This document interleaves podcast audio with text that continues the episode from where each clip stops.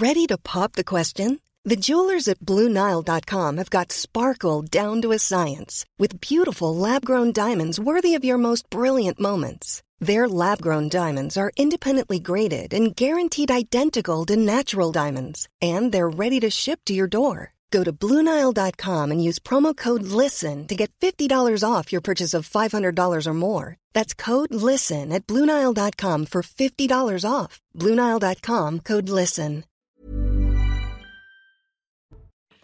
Bonsoir à tous et bonsoir à toutes. Bienvenue dans Punchline ce soir sur CNews. Faut-il redouter une nouvelle vague épidémique de Covid? Les chiffres de contamination remontent à la hausse, tout comme les admissions en soins critiques. A priori, pas de mesures contraignantes à la clé. On va faire le point ce soir. On verra aussi ce qui se passe en Chine, qui est absolument hallucinant la population qui laisse exploser sa colère après des mois et des mois de confinement en raison de la stratégie zéro Covid. Je ne sais pas si on va voir quelques images de la Chine, euh, mais c'est absolument euh, surprenant ce qui se passe avec des manifestations, chose qui paraissait impensable il y a ne serait-ce que quelques jours. Voilà, on verra les manifestations un peu plus tard. On évoquera aussi les violences qui se sont déroulées hier à l'issue d'un match Maroc-Belgique remporté par le Maroc. Est-ce que le football est désormais synonyme de violence, quelle que soit l'issue du match? On se pose la question. Et puis on verra aussi que l'Assemblée nationale se penche sur une proposition de loi anti-squat qui prévoit de tripler les sanctions pour les squatteurs jusqu'à 3 ans de prison et 45 000 euros d'amende. Voilà pour le menu de cette première heure de Punchline. Nous sommes avec Louis de Ragnel, chef du service politique d'Europe 1. Bonsoir Louis. Bonsoir Laurence. François Pupponi, ancien député. Bonsoir. Bonsoir.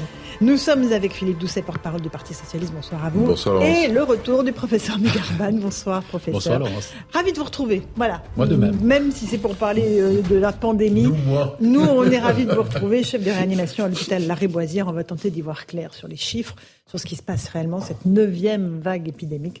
Jusqu'où est-ce qu'elle peut nous amener on en parle dans un instant. Si vous voulez bien, on va commencer par la Chine parce qu'évidemment c'est totalement lié. Euh, la stratégie, euh, stratégie zéro Covid euh, qui donne lieu à des scènes de manifestations qu'on vraiment on pensait tout à fait irréalistes il y a encore quelques jours, tant la population est muselée, on sait, dans ce pays. On va faire le point avec Clémence Barbier pour comprendre l'origine de, de, ce, ce ras-le-bol de mois et de mois de confinement. Et puis on voit avec vous pourquoi cette stratégie zéro Covid ne porte pas ses fruits. D'abord Clémence Barbier. En Chine, la colère des citoyens explose. Nous ne voulons pas être enfermés, nous voulons la liberté. Feuille à la main, ces Pékinois protestent contre la politique draconienne zéro Covid imposée par le gouvernement depuis trois ans. Je ne pensais pas que tant de personnes viendraient.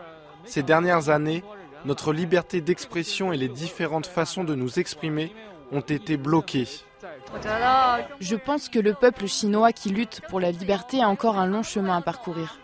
Confinement à répétition, test Covid obligatoire, le mécontentement des Chinois prend de l'ampleur depuis ce week-end, partout dans le pays.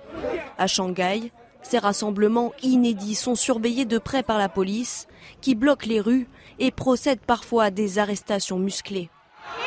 Sur cette vidéo, un journaliste de la BBC qui couvrait l'événement est arrêté il sera libéré quelques heures plus tard.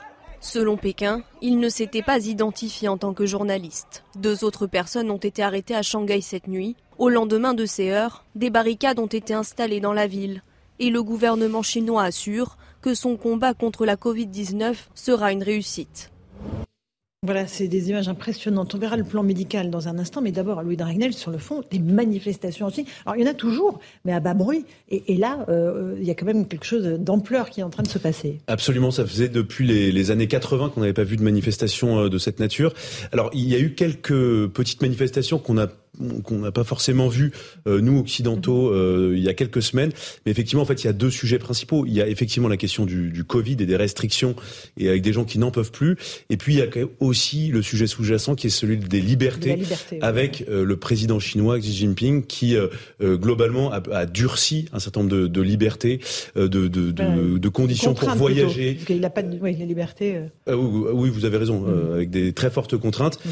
et, et c'est ce qui est assez étonnant c'est qu'on avait plutôt l'habitude de, de, systématiser, de globaliser en disant bon voilà la Chine c'est un pays euh, tenu malheureusement ils ont toujours connu euh, en tout cas dans les, les, 60 dernières années des pouvoirs très forts et donc euh, on pensait que ce serait tenu.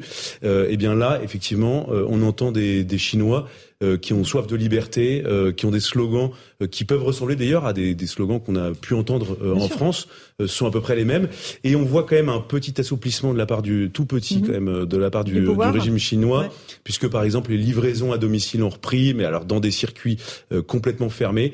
Euh, et puis il y a quand même une chose à noter, c'est que le, gouvernement chinois est, inquiet euh, de ça, euh, à tel point que la, censure a été renforcée sur les réseaux sociaux. Et donc les, Chinois ne peuvent pas ou difficilement communiquer, puisque dès lors qu'ils expriment un, message de mécontentement, eh bien la police, soit c'est censuré, soit la police vient, vient à domicile.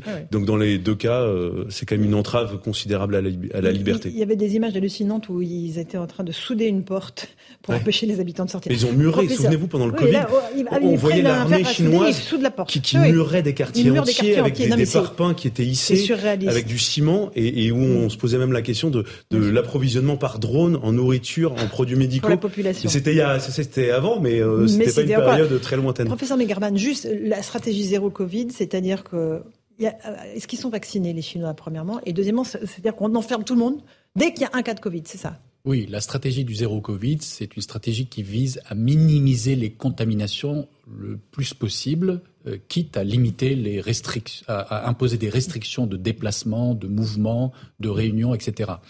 Donc cette stratégie est, on va dire, a été choisie par Pékin pour plusieurs raisons. D'abord, effectivement, il est probable que la couverture vaccinale en Chine ne soit pas optimale.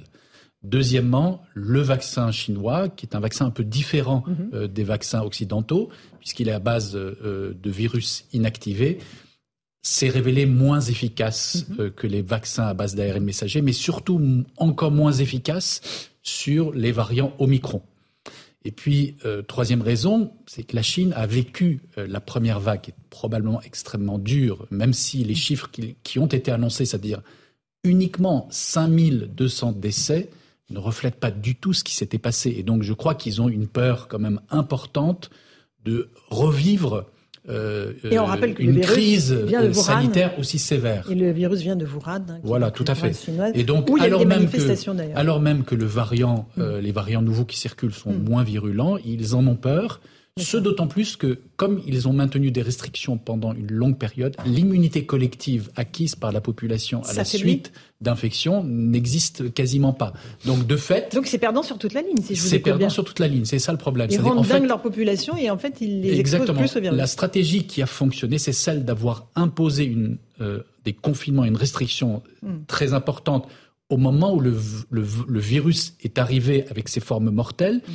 puis d'avoir progressivement levé le pied pour permettre la contamination notamment des personnes les moins à risque, tout en protégeant le sous-groupe de population le plus à risque avec la vaccination, puis lorsqu'on est en phase épidémique avec les masques. Bien sûr. Euh, Philippe Doucet, sur ces images de Chine. Euh, bah, écoutez, c'est vraiment impressionnant parce que dans le monde aujourd'hui, s'il y a une dictature euh, la plus parfaite entre guillemets à la fois euh, par la brutalité du système et par la technologie, euh, euh, bah, c'est la Chine.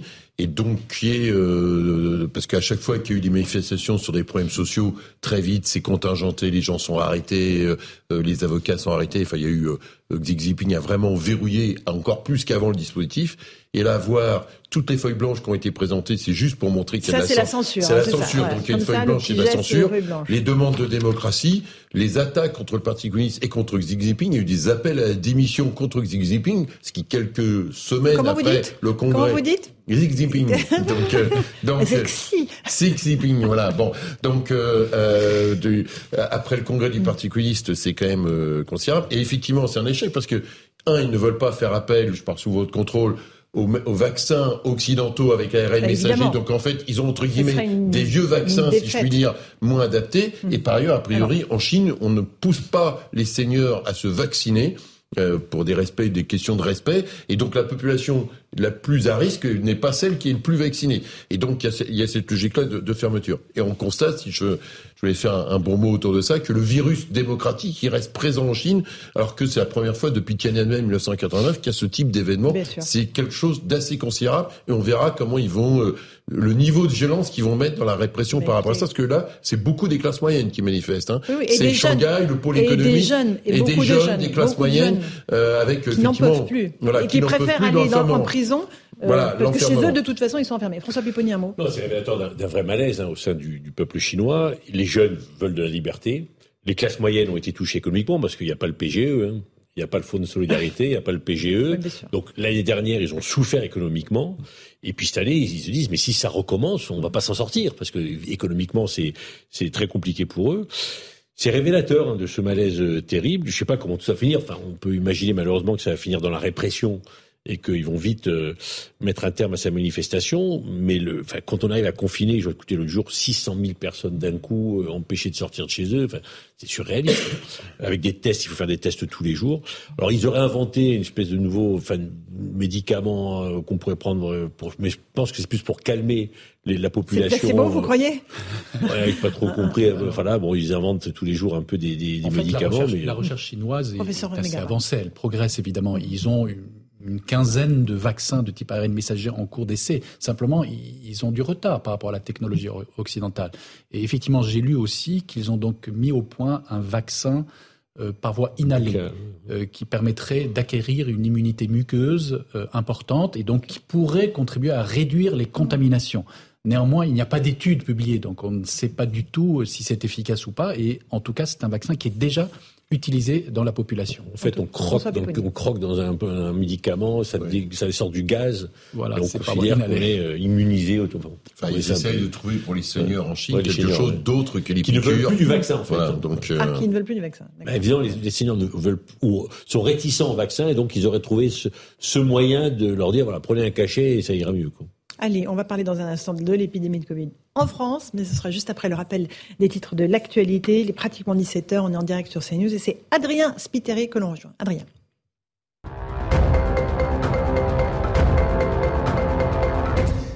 Caroline Cailleux quitte le gouvernement. La ministre déléguée aux collectivités territoriales a démissionné ce lundi. La haute autorité pour la transparence de la vie publique avait jugé sa déclaration de patrimoine sous-évaluée. Elle va être remplacée par Dominique Faure, sa collègue chargée de la ruralité. Jean Castex, accueilli par une manifestation pour son premier jour à la tête de la RATP. Ses salariés et grévistes ont demandé à être reçus par l'ex-premier ministre. Ils réclament une revalorisation salariale de 300 euros. Remontée, ils prévoient de poursuivre leur mouvement. La billetterie des JO 2024 ouvre ce jeudi. Jusqu'au 31 janvier aura lieu une première phase d'inscription en ligne.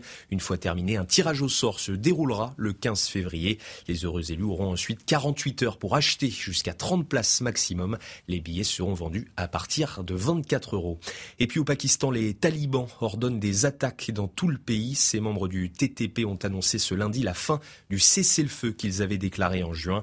Créé en 2007, le TTP est un groupe distinct des talibans afghans, mais ils partagent avec eux la même idéologie. Merci beaucoup Adrien Spiteri pour ce rappel des titres de l'actualité. On va parler du Covid en France. Sommes-nous au pied de la neuvième vague? Les indicateurs repartent à la hausse. 37 675 nouveaux cas enregistrés hier. Ça fait un peu peur de redire ces chiffres, comme euh, au moment des confinements, professeur Megarban. Hausse des hospitalisations, du taux d'incidence partout en France. On fait le point avec Mathieu Rio et je vous passe la parole sur la situation dans notre pays. On l'aurait presque oublié, mais le Covid-19 fait son grand retour en France. Les contaminations au virus sont de nouveau en hausse, avec plus de 37 000 nouveaux cas positifs hier, selon Santé publique France, dans un contexte déjà tendu avec l'épidémie de la bronchiolite et l'arrivée de la grippe, de quoi craindre une neuvième vague.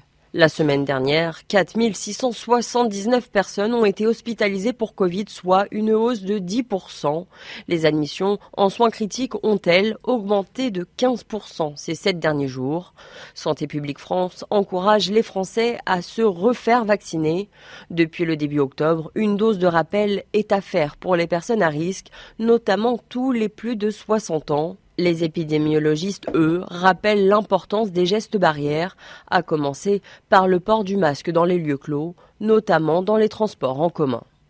Alors, euh, est-ce que l'on va avoir le retour du masque dans les transports en commun, professeur? Est-ce que vous, les médecins, d'abord, qu'est-ce que vous observez dans votre service? Parce que vous êtes chef du service de réanimation à la Riboisière.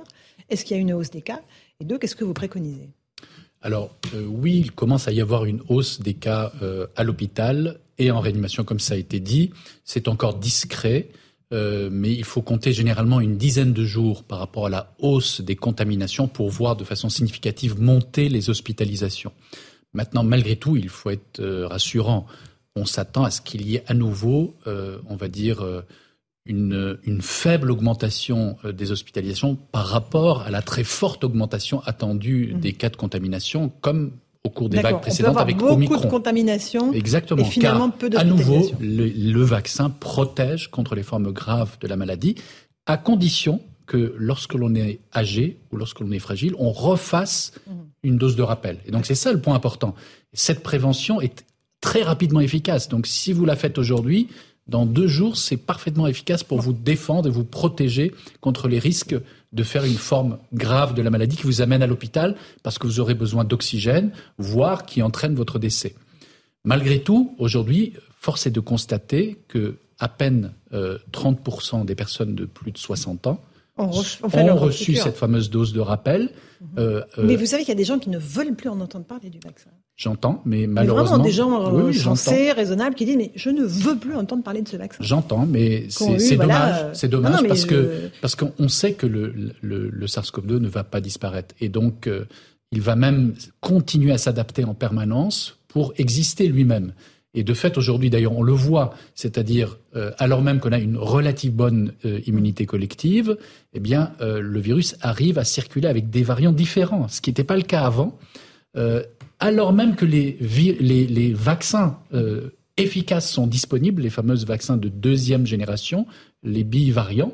Donc, ça montre bien que, on va dire, euh, il y a un petit défaut dans la campagne de vaccination aujourd'hui pour pouvoir protéger au mieux la population contre tous ces Mais je tous pense ces que variants. le gouvernement marche sur des œufs. Les, les, politiques, vous allez me le dire, mais la population a été excédée par les confinements et par euh, les campagnes euh, très fortes euh, du gouvernement. Et là, François Pupponi, on marche sur des œufs. Il faut faire vacciner, pas vacciner. Pas de masque dans les transports. Euh, je comprends pas euh... trop pourquoi, parce qu'effectivement, on a vu que l'année dernière avec le vaccin, vraiment l'hiver s'est plutôt bien passé. Bon. Donc faut y aller. Enfin, je, je comprends pas qu'il n'y ait pas une grande campagne euh, du gouvernement justement pour mmh. dire vaccinez-vous. Enfin, c'est le moment, quoi. Bon. Si Et vous on, voulez on... passer les fêtes de Noël tranquille, faites-vous vacciner. Bah, voilà, je sens qu'ils vont nous sortir le slogan. Parce que globalement, ça fonctionne. Enfin, ouais. oui, Donc j'ai pas bien. Il faut dire qu'on a, on a un ministre aussi qui est quand même très François discret. Braun, hein. On a un oui, ministre qui est très discret. Est très mais parce que le gouvernement est tétanisé par cette question-là. Ça rappelle tellement de mauvais souvenirs politiques. Parce que l'impact politique de toute consigne restrictive, des gens vit les consignes de sobriété énergétique. Si on revient avec des consignes politique pas restrictif, c'est de dire voilà, on, non, mais... on, a trouvé une solution, vaccinez-vous, on passera un bon hiver. Mais pour beaucoup de gens, vous parliez des gens qui sont excédés, qui n'en peuvent plus, ils sont totalement hermétiques à cette question-là. Par principe, mais... euh, eh bien, il, le gouvernement n'a pas envie d'être, pour l'instant en tout cas, parce que la situation, et vous l'avez, vous l'avez dit, n'est pas, en, alors, elle doit être surveillée, mais on n'est pas encore un, dans une situation critique. Mais justement, il ne faut pas attendre que la situation soit critique pour aller se faire vacciner. Alors, et d'ailleurs, ceci concerne aussi le vaccin contre la grippe, car que ce soit pour la Covid ou pour la grippe, il y a un retard de la campagne de vaccination. Par rapport à l'année passée, il y a un million et demi de vaccinations contre la grippe en moins. Or, on sait, par analogie à ce, que, ce qui est observé en, ce qui a été observé en, dans l'hémisphère sud, virulent, la grippe virulent, va être plus rapide, plus précoce, plus intense et peut-être plus méchante. Bon, euh, alors qui veut parler? Oui, mais en même temps, il peut y avoir, euh, tant que vous ne donnez pas de contraintes, genre euh, masque dans les transports, mmh. vous avez quand même intérêt, comme le dit François Pupponi, à faire une communication. Le slogan que propose Laurence, passez Noël tranquille, vaccinez-vous, euh, dire, pour le moment, ça vous coûte rien si c'est de faire la promotion. Parce que dans la population française, il y a ceux qui, les 30% qui sont déjà fait vacciner. Il y en a 30, tout simplement, ça leur restait torsi de la tête parce qu'ils ont autre chose dans leur vie et qu'ils ont peut-être moins d'inquiétude par rapport à ça. Après, vous allez avoir peut-être 10, 20, 25, 30% de gens plus réticents, soit par lassitude, soit pour des logiques anti-vaccins. Enfin, si déjà vous avez euh, touché, il y a 60-70% des gens qui sont vaccinés tout simplement parce qu'on leur a rappelé et qu'on leur a dit qu'il y a des centres de vaccination à côté de chez eux et tout ça. Déjà, c'est 70% de la population sur le, que vous avez protégé. Après, il vous reste il y a les pas 30. de vaccination. Voilà. Le problème, c'est qu'il y a quasiment plus. Non, non, c'est à la pharmacie. Oui, pharmacie. Mais en pharmacie, moi, je suis vacciné pour ma quatrième dose. Il faut prendre rendez-vous. C'est-à-dire que c'est pas, bah, je vais me faire vacciner. C'est faut venir à telle date, à telle heure. Euh, c'est plus contraignant. Alors qu'avant, quand il y a des centres de vaccination, globalement, on y allait. Ah bah on oui, se, on bon, là, c'est plus contraignant pour pour se faire vacciner. C'est plus compliqué, un peu plus compliqué. Enfin, et, à nouveau, cette euh, campagne de la deuxième dose de rappel ne concerne que les personnes à risque, c'est-à-dire de plus de 60 ans. Deuxième dose ou quatrième dose? La deuxième dose de rappel ou quatrième dose de vaccination ne concerne que les personnes. Ça veut dire quoi euh, Les personnes de plus de 60 ans, les personnes avec comorbidité, le personnel soignant, les femmes enceintes. Elles ne concernent pas la totalité de la population. Ça. Euh, ce qui concerne la totalité. C'est pas recommandé d'ailleurs pour les moins de 60 ans, le rappel. Hein. Non, sauf si on a des comorbidités. Par contre, il faut avoir, bien sûr, pour ceux qui n'ont jamais été vaccinés, avoir les deux doses plus la dose de rappel, qui est le minimum. Alors, on va écouter juste les réactions des Français. Est-ce que ce Covid, cette neuvième vague de Covid vous fait peur Réaction recueillie par Pierre-François Altermat et Alice Delage. Le, froid et tout ça, les, contaminations et tout ça, je pense que ça, peut me faire peur, oui. Avec l'arrivée de l'hiver, euh, ça fait un peu, un peu peur. S'il y a un risque, un vrai risque, bah évidemment qu'on est inquiet. Mais après, euh, ça fait longtemps qu'on n'a pas entendu parler des mesures du gouvernement. Du coup, euh, à vrai dire, pour ma part, je l'ai un peu oublié. J'ai déjà été vacciné trois fois, ça s'est très bien passé, j'ai pas eu de, rien du tout. Et j'attends la quatrième. Je voudrais me refaire vacciner, oui, je vais me refaire vacciner. S'il faut remettre le masque, on le remettra. Voilà. Mais on va pas s'inquiéter quand même. Voilà pour ces réactions avec euh, Laurent Sélarier notamment.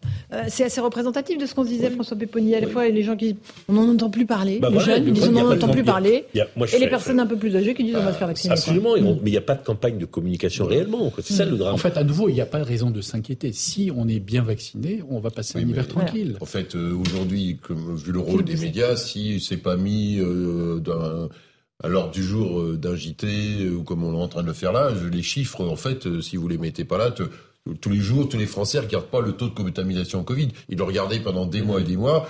Les gens étaient plutôt contents, moi le premier, que ce soit derrière nous. Bon, si ça revient, euh, voilà, s'il y a des sujets comme celui qu'on vient d'évoquer, bah ça va revenir et peut-être que le gouvernement en fait il va suivre l'opinion et l'inquiétude des Françaises et des Français finalement quelque part. C'est un copilotage. Ça revenir tous les ans et plusieurs fois par an en fait, puisque mmh. on voit bien que la situation n'est pas stabilisée comme pour mmh. la grippe où il y a une épidémie hivernale annuelle Ici, il va y avoir plusieurs poussées épidémiques chaque année, le temps que le variant se stabilise, soit se réconcilier avec l'immunité collective et puis finalement ça va se stabiliser. Mais ça, ça sera dans quelques années. Louis, Mais à vous écouter, euh, ça concernera probablement, enfin je ne sais pas, euh, probablement euh, que des personnes vulnérables ou des gens qui sont porteurs de comorbidité.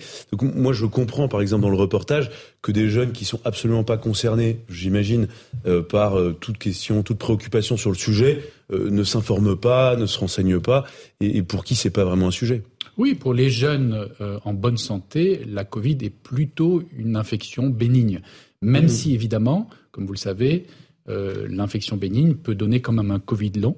On sait aussi que plus vous faites des infections bénignes et plus vous avez un risque d'avoir des ennuis un peu plus euh, prolongés par la suite. Expliquez-nous pourquoi quelqu'un qui se fait réinfecter plusieurs fois par le virus finit par bah, être euh, bah Parce qu'il va à chaque fois cumuler un certain nombre de conséquences indirectes euh, du virus liées à l'inflammation, euh, liées parfois éventuellement au fait que le virus va se localiser dans certaines zones qui fait que bah, un certain nombre de, de, de, de, symptômes peuvent persister et donc ne serait-ce que la fatigue chronique mmh. qui, est mmh. qui, qui, peut être gênée, en tout cas handicapée dans la vie active ou professionnelle. Okay. Allez, Pourquoi ne pas vacciner tout le monde?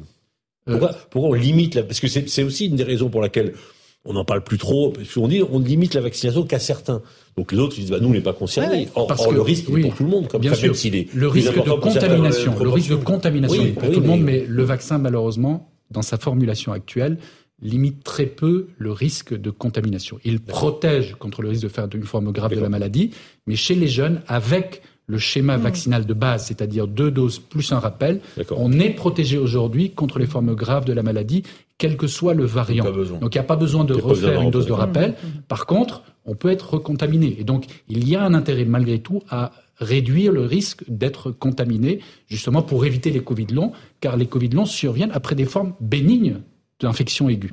Et dans les conversations que vous avez avec les gens, c'est encore très présent, euh, le Covid. Alors, pas à l'hôpital, évidemment, mais euh, en, dehors, on vous pose des questions, on vous dit, mais c'en est où, professeur? Qu'est-ce qu'il faut faire? Ça réapparaît. Là, depuis quelques jours, ça réapparaît parce que chacun d'entre nous, autour de lui, connaît des gens qui sont enrhumés, qui ont des symptômes évocateurs de Covid. Et donc, effectivement, on commence à s'inquiéter un tout petit peu. Mais j'allais dire, c'est ça la caractéristique. Aujourd'hui, on vit très bien avec la Covid, en fait. Euh, et grâce à la vaccination. On voit bien l'intérêt parce que mm. j'entends tout le temps des gens qui critiquent le vaccin, mais on n'aurait pas eu ces vaccins, on serait comme en Chine aujourd'hui. On serait exactement comme ça, c'est-à-dire chacun aurait peur de l'autre, on serait tous masqués et on pourrait rien faire. Ce que les autorités chinoises ont fait. merci, oui. Oui, merci. Oui. alors justement, euh, Pascal, Pascal avait ce matin euh, euh, le professeur Cyril Cohen, que vous connaissez peut-être, qui est immunologue à l'université de Bar-Ilan en Israël. Lui, alors, il a, il a évoqué les confinements. et il dit, bon, si le premier a marché, les autres, pas sûr que ça ait marché. Écoutez ce qu'il disait, c'est très intéressant. Je pense qu'il y a eu un certain bénéfice, oui, du moins la première fois, pour essayer de comprendre à quoi on avait fait face, les confinements qu'il y a eu après, je suis beaucoup moins, et ça je l'avais déjà dit, je suis beaucoup moins convaincu qu'ils étaient essentiels. J'étais contre, personnellement, je l'ai dit bon, en bah Israël, j'étais contre les confinements après, par exemple le deuxième, le troisième, le quatrième confinement. Je ne pense pas que c'était, c'était une chose qui était viable et nécessaire. Je crois qu'il y avait des méthodes à prendre de manière beaucoup plus ciblée, parce qu'on ne peut pas oublier qu'il y a un virus. C'est très facile de parler trois ans après, lorsque la majorité de la population a été exposée, vaccinée et qu'on a des traitements. Il faut comprendre une chose, il y a beaucoup de politique. Vous savez, hein, je l'ai dit souvent, si vous prenez le sanitaire et le politique, vous mélangez, au bout du compte, vous avez du politique. C'est intéressant ce que dit votre confrère, euh, professeur. Oui, dit, voilà, autant le premier, ok, et encore non, le les autres confinements. indispensable. Oui, pour, pour, que les hôpitaux ne craquent pas. Exactement. Euh, Mais les suivants aussi, c'est ça qu'il faut le dire. C'est pas ce qu'il Les confinements ont été en partie justifiés par les difficultés de l'hôpital public. Mhm. C'est-à-dire, on aurait eu un nombre plus important de lits, peut-être qu'on aurait pu prendre des mesures, euh, on va dire, de limitation moins, mhm. moins importantes. Mais c'est vrai que l'hôpital était totalement saturé. Et d'ailleurs, s'il y a un risque cet hiver, ça va venir de là. C'est pas tellement le virus ah bah, vu Nous sommes déjà aujourd'hui oui, saturés totalement. Bah oui, nous sommes saturés. En raison de la bronchiolite et d'un certain nombre d'infections hivernales. Ce qui peut rendre dingue les gens et ce qui avait rendu dingue euh, une grande partie de la population lors des derniers confinements, c'est justement de se dire mais euh, qu'est-ce qui s'est passé euh, qu'est-ce que le gouvernement a fait pour euh, justement essayer de réparer cette situation bah, de, l'hôpital? Alors je sais que ça prend des années et des années, mais à chaque fois on en est rendu toujours à la même raison du confinement, c'est parce que euh, l'hôpital est saturé, qu'il n'y a plus de capacité à gérer et à accueillir euh, donc des personnes qui en ont besoin. Je pense qu'il n'y avait pas que ça. Je pense aussi qu'il faut mesurer quand même, y compris l'aspect judiciaire. Quand vous avez le, Premier ministre Édouard Philippe de l'époque qui est assigné comme d'autres à la Cour de justice de la République, vous faites aussi un peu attention. C'est-à-dire que vous avez aussi, quand euh, le professeur Cohen évoque le mélange du sanitaire et du politique, c'est le politique gagne, c'est aussi parce que, au contraire, vu les indications euh, des, euh, des, médecins, qui pouvaient d'ailleurs avoir des points de vue différents, le politique aujourd'hui a une tendance à tort raison à se protéger, y compris maintenant du fait des suites judiciaires par rapport à ça. Mm. vous, avez cette difficulté à se dire, prendre une décision avec autant d'impact, se tromper de décision éventuellement, bah, vous avez une tendance à appliquer peut-être de manière excessive le principe de précaution, parce que derrière, on vous reprochera de ne pas avoir appliqué le principe de précaution. la judiciarisation de la vie politique change aussi beaucoup de choses dans la prise de décision politique. François hein. Moi, je suis convaincu que la décision politique qui a été prise, c'est de dire on n'en a pas les moyens. Tout à fait. Globalement, on est passé, ça, c'est passé, voilà, dans une crise majeure. Donc, continuons comme ça. Il n'y aura pas de réouverture de lits. bien sûr, mais c'est ce que, vous observez dans les hôpitaux. a été créé depuis 2020. Mais parce que quelque part, à l'inverse, même on ferme, on continue à fermer des lits. Alors, essentiellement par manque de personnel, mhm. mais malgré tout, la tendance est à fermer les lits. Euh, et donc, si une nouvelle crise sanitaire se produit, non, mais comme celle de 2020, dire, on serait dans la même catastrophe. Non, mais l'opinion publique le sait, euh, qu'il n'y avait pas assez de lits pendant la crise. Il y a eu plein d'annonces qui ont été faites. Il y a eu beaucoup d'annonces qui ont mhm. été faites de création de lits supplémentaires, et tout le monde observera bah, que rien n'a été fait depuis ces années. Et même au contraire, il y a un parc qui est moins important. Des 5000 lits de réanimation que nous avons, il y en a 500 qui sont fermés faute de, moyens et de personnel. Et les fameux 2 à 3 000 lits promis au Ségur en plus, mm. nous, nous ne les avons jamais vus et nous ne les verrons probablement jamais. Bien sûr, bien sûr. C'est mais vous, non, mais vous comprenez, bien sûr, non, mais vous comprenez que, les, par exemple, les gens qui nous écoutent ou qui nous regardent, ça les mais, mais ça les rend dingues de se dire ça. Quel est l'enseignement Qu'est-ce qui était tiré les leçons tout ça Les contraintes bah, budgétaires sont les seules qui régissent actuellement la gestion hospitalière. C'est pourquoi nous réclamons Donc rien n'a changé. Tout va bien. Rien n'a changé. Le problème, c'est que la promesse ne pouvait pas être tenue. Pour ouvrir 5000 lits, il faut combien de médecins et, d'infirmiers Et on les a pas. Et le problème de ça, c'est que même quand vous appuyez sur le bouton sortir du numéro clausus, il faut pas 10 ans. Il faut 10 ans. Une fois que vous avez sauté le numéro clausus, il faut 10 ans pour, pour, pour, un médecin. Bon, vous formez pendant 15 jours. Et par ailleurs, mais je parle sous votre contrôle, ce qu'on m'explique, c'est que même le numéro clausus a sauté, mais que pour les stages des médecins ou les formations des médecins, en fait, le nombre de stages, de stages possibles dans les hôpitaux, il n'a pas augmenté. Donc, euh, de fait, le numéro clausus n'a même pas vraiment sauté. Allez, la question à, à 1000 euros, euh, est-ce qu'il faut réintégrer les soignants non vaccinés? Pour ouvrir les lits, là, dont vous me parlez, professeur Megarman Alors, personnellement, je l'aurais fait, mais euh, on va dire essentiellement pour pacifier la situation et passer à une autre discussion que rester focalisé sur des discussions sans fin.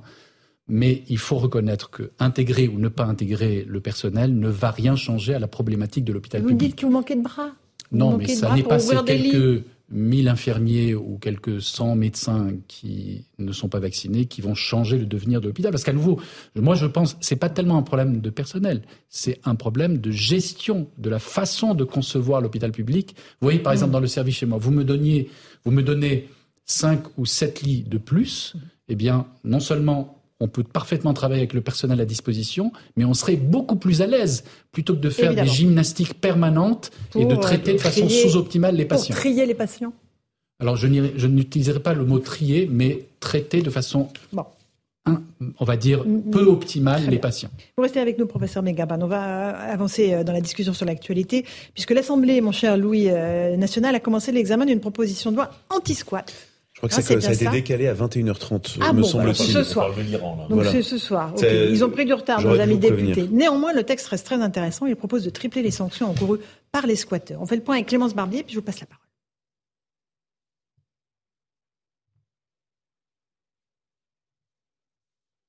Par la bataille judiciaire qui l'oppose à ses locataires. Des locataires qui ne payent pas depuis déjà près de depuis 2016. C'est totalement ubuesque. C'est que finalement, on est presque en train de faire payer le propriétaire d'avoir acheté une maison et aujourd'hui de se retrouver quasiment tributaire de son locataire.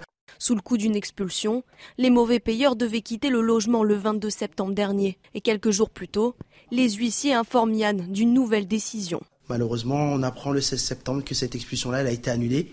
C'est un petit peu le mystère puisqu'on n'a pas de réponse par rapport à ça. Nous, on a fait beaucoup de demandes par le biais de nos huissiers, par le biais d'avocats aussi, pour savoir justement pour quelles raisons aujourd'hui la préfecture ne fait pas d'action. Actuellement, la peine encourue pour un squatteur ou un mauvais payeur est plus faible que pour un propriétaire qui tente de faire justice soi-même. L'Assemblée nationale examine aujourd'hui une proposition de loi pour protéger plus efficacement les bailleurs. Un texte pas assez efficace, selon Yann. Mais la finalité, en fait, elle restera toujours la même. C'est qu'à partir du moment où, euh, malgré le fait qu'on ait validé l'expulsion judiciairement, on ne puisse pas sortir une personne de l'appartement derrière parce que la préfecture ne peut pas le faire, finalement, le problème reste le même. Depuis 2016, ce propriétaire estime avoir perdu 80 000 euros. Voilà pour euh, ce résumé de Clémence Barbier. Donc, comme me le disait gentiment Louis de Ragnel, la discussion commencera ce soir tard. Mais est-ce que le texte, euh, d'abord, euh, sera assez ferme pour dissuader les squatteurs de rester dans les appartements alors, ou les maisons? L'objectif, c'est à la fois de réduire les, délais pour permettre euh, les expulsions et aussi de renforcer les peines. Mais s'agissant de, renforcer, par exemple, l'échelle des peines, ça passe donc de 15 000 euros d'amende à 45 000 euros d'amende. Souvent, ce sont des gens qui, de toute façon, ne paieront jamais. Donc, c'est pas ça tellement qui va les dissuader. Ensuite, on passe de un an de prison à, trois ans de prison ferme. Là, pour le coup, c'est peut-être un peu dissuasif, mais encore faut-il que les, personnes François Béboni soient. non, mais, encore faut-il que les personnes soient réellement incarcérées. Oui. Euh, voilà. Et ensuite, la, la question fondamentale, c'est euh, celle des propriétaires, celle de, parfois des, des gens qui. On s'imagine toujours. Des, là, qui on s'imagine toujours des, des, propriétaires, des gens qui euh, font de la, la spéculation, qui sont richissimes. Non, non, il y a des gens qui font des, des petits placements euh, simplement pour financer leur retraite mhm. ou simplement pour survivre ou vivre et qui, du coup, ont des impayés de 25, 30 000 euros par an et donc ne s'en sortent plus parce qu'eux ont des crédits d'impôt.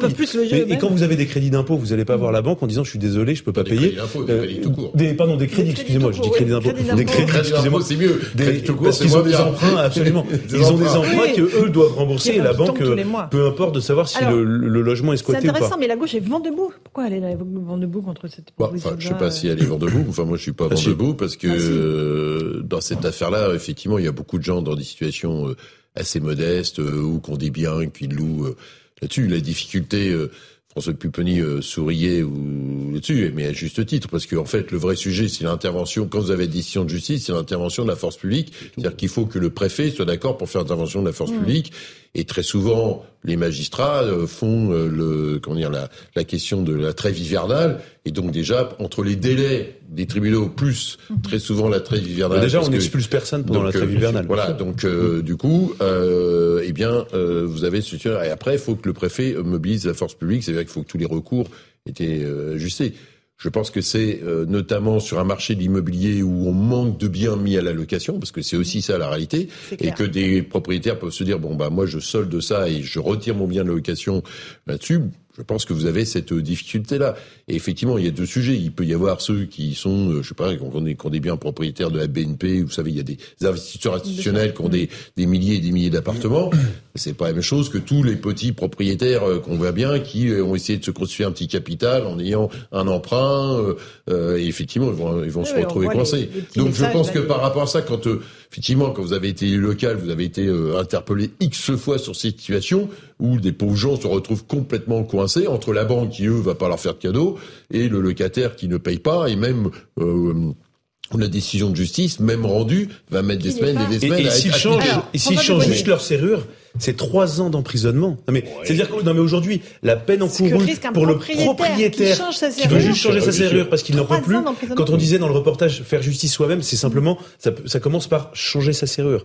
Trois ans d'emprisonnement et 45 000 euros d'amende, c'est-à-dire quasiment trois fois plus que ce qui est proposé, qui, qui aujourd'hui est encouru contre quelqu'un qui ne paye pas ses loyers ou qui refuse, euh, qui occupe illégalement un, un appartement. Pendant très longtemps, en France, il y avait un, un droit sacro-saint qui était le, le droit de la propriété. On faisait tout pour protéger les propriétaires. Et ensuite, on a mis en œuvre le droit au logement. Et la cohabitation des deux, elle est juste euh, impossible. Soit on a droit à la propriété, soit on a droit au logement. Mais comme le droit au logement est devenu maintenant un peu plus, entre guillemets, tendance, effectivement, y compris les juges, favorisent le droit au logement. Parce que on parle de squatteurs, faut distinguer. Il y a le locataire de bonne foi, qui à un moment, pour des raisons, euh, ne peut plus payer, et il dit mais qu'est-ce que je fais Je suis au chômage, j'ai plus de revenus, je peux plus payer.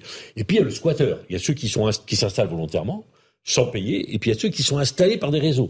Moi j'ai vu, enfin je pense Philippe Doucet également, dans des immeubles neufs, des réseaux ouvrir les 30, les 30 logements de l'immeuble et installer des familles. Hein. Et ils encaissaient le loyer eux. Hein des, des réseaux organisés qui viennent loger des, des, des, gens qui n'ont pas de. Bon. Donc il faut distinguer tout ça. Et, et, la loi, elle est faite surtout pour cela, c'est-à-dire pour ceux qui, qui, bon, parce que moi j'ai jamais vu quelqu'un qui ne payait pas son loyer être condamné à un an de prison. Hein. Non, ça n'existe pas. Ça. Il faut savoir aussi que le gouvernement paye les loyers à la place du locataire dans un certain nombre de cas. C'est-à-dire que le, le, propriétaire peut avoir des recours en disant au préfet euh, vous ne mettez pas en œuvre la force de l'ordre public pour expulser, donc payez-moi. et il y a un fonds très important. Alors généralement, c'est surtout les bailleurs sociaux qui touchent ce fonds. C'est ce que j'allais vous dire. Il n'y a pas les, et, et pas les propriétaires. Pas les petits oui, parce que c'est des, procédures, voilà, c'est des procédures compliquées. Quand vous les connaissez, vous pouvez faire appel à elles. Quand vous les connaissez voilà. pas, euh, donc le propriétaire peut, et, et après, on pourra faire toutes les lois que l'on veut, tant que les juges mettront du temps à, à, à demander à le, le recours à la force publique et tant que les préfets ne mettront pas en œuvre les décisions de justice, parce que le préfet, lui, il est condamné financièrement s'il ne loge pas les personnes éligibles au DALO. Et exactement. Donc il paye une amende. Donc il dit bon bah qu'est-ce que je fais? Euh, Tant pis le propriétaire lui on le paye pas, mais moi j'ai pas envie de payer les amendes au nom de l'État parce que j'ai pas logé les DALO. Donc, euh, parce que quand on expulse quelqu'un, on met un dallo à l'extérieur. Il y a une obligation de reloger. On est obligé de reloger, et quand Absolument. on peut pas le reloger, l'État est condamné. Donc l'État dit parfois. Et par ailleurs, euh, ceci explique cela. De, temps en temps, les, de temps en temps, les préfectures, lorsqu'ils ont un peu trop payé de d'amende, on leur dit levez un peu le pied, C'est dans le dossier de l'élève préfet les préfets, ils sont notés ils sont aussi notés, sur le volume d'amendes qu'ils prennent sur la DALO. Et donc, pour la révolution de carrière, ça a un impact. Donc, de temps en temps, donc ils font très attention parce que ça fait mauvais élève. Mais ça, c'est la réalité des dossiers. Voilà, c'est la réalité de la révolution de carrière. Voilà. et donc, du coup, bon. Et après, la difficulté qu'on a, notamment en Ile-de-France, mais pas que, c'est qu'il y a des zones de tension. C'est que, un, on construit pas suffisamment de logements, neuf, euh, neuf en Ile-de-France, et on ne construit pas non plus suffisamment de logements sociaux. Et donc, pour tous les gens qui sont dans des difficultés sociales, c'est compliqué parce que le logement social est protecteur parce que le logement social, eh bien, quand il y a des gens qui ne payent pas d'abord, il y a des procédures, ils accompagnent, ça, et puis ils font effectivement appel à des fonds, ils savent comment le système pour trouver toutes les aides fonctionne. Et donc, du coup, le logement social protège non seulement les logements sociaux, mais aussi le locataire. On n'a jamais aussi peu construit. Voilà, on aussi, peu, aussi construit. peu construit. alors qu'il n'y a jamais eu autant de gens dans la rue. Voilà, et le, le, choc, euh, Emmanuel Macron avait parlé d'un choc de, de construction, tout ça, on l'a jamais vu, y compris depuis 2017. Il a augmenté les APL, les bailleurs sociaux ont arrêté en disant bon, c'est bon, on va pas nous expliquer la vie, et donc tout ça s'est arrêté. Affaire à suivre. Donc ce soir à 21h30, mon cher Louis Dragnel, si j'ai ah bien suivi vos explications. Euh, d'ailleurs. Ah, une séance de Parce que ça, ça risque de, c'est des débats, on appelle oui, clivants, c'est-à-dire que la gauche, par principe, une partie de la gauche a, a des idées très claires, très arrêtées, une partie de la, droite également. Allez, merci. On se retrouve dans un instant dans Punchline. Merci professeur. Merci Revenez euh, quand vous voulez faire le point avec nous sur l'épidémie. On parlera euh, d'insécurité avec le commissaire Le Bars dans un instant. À tout de suite.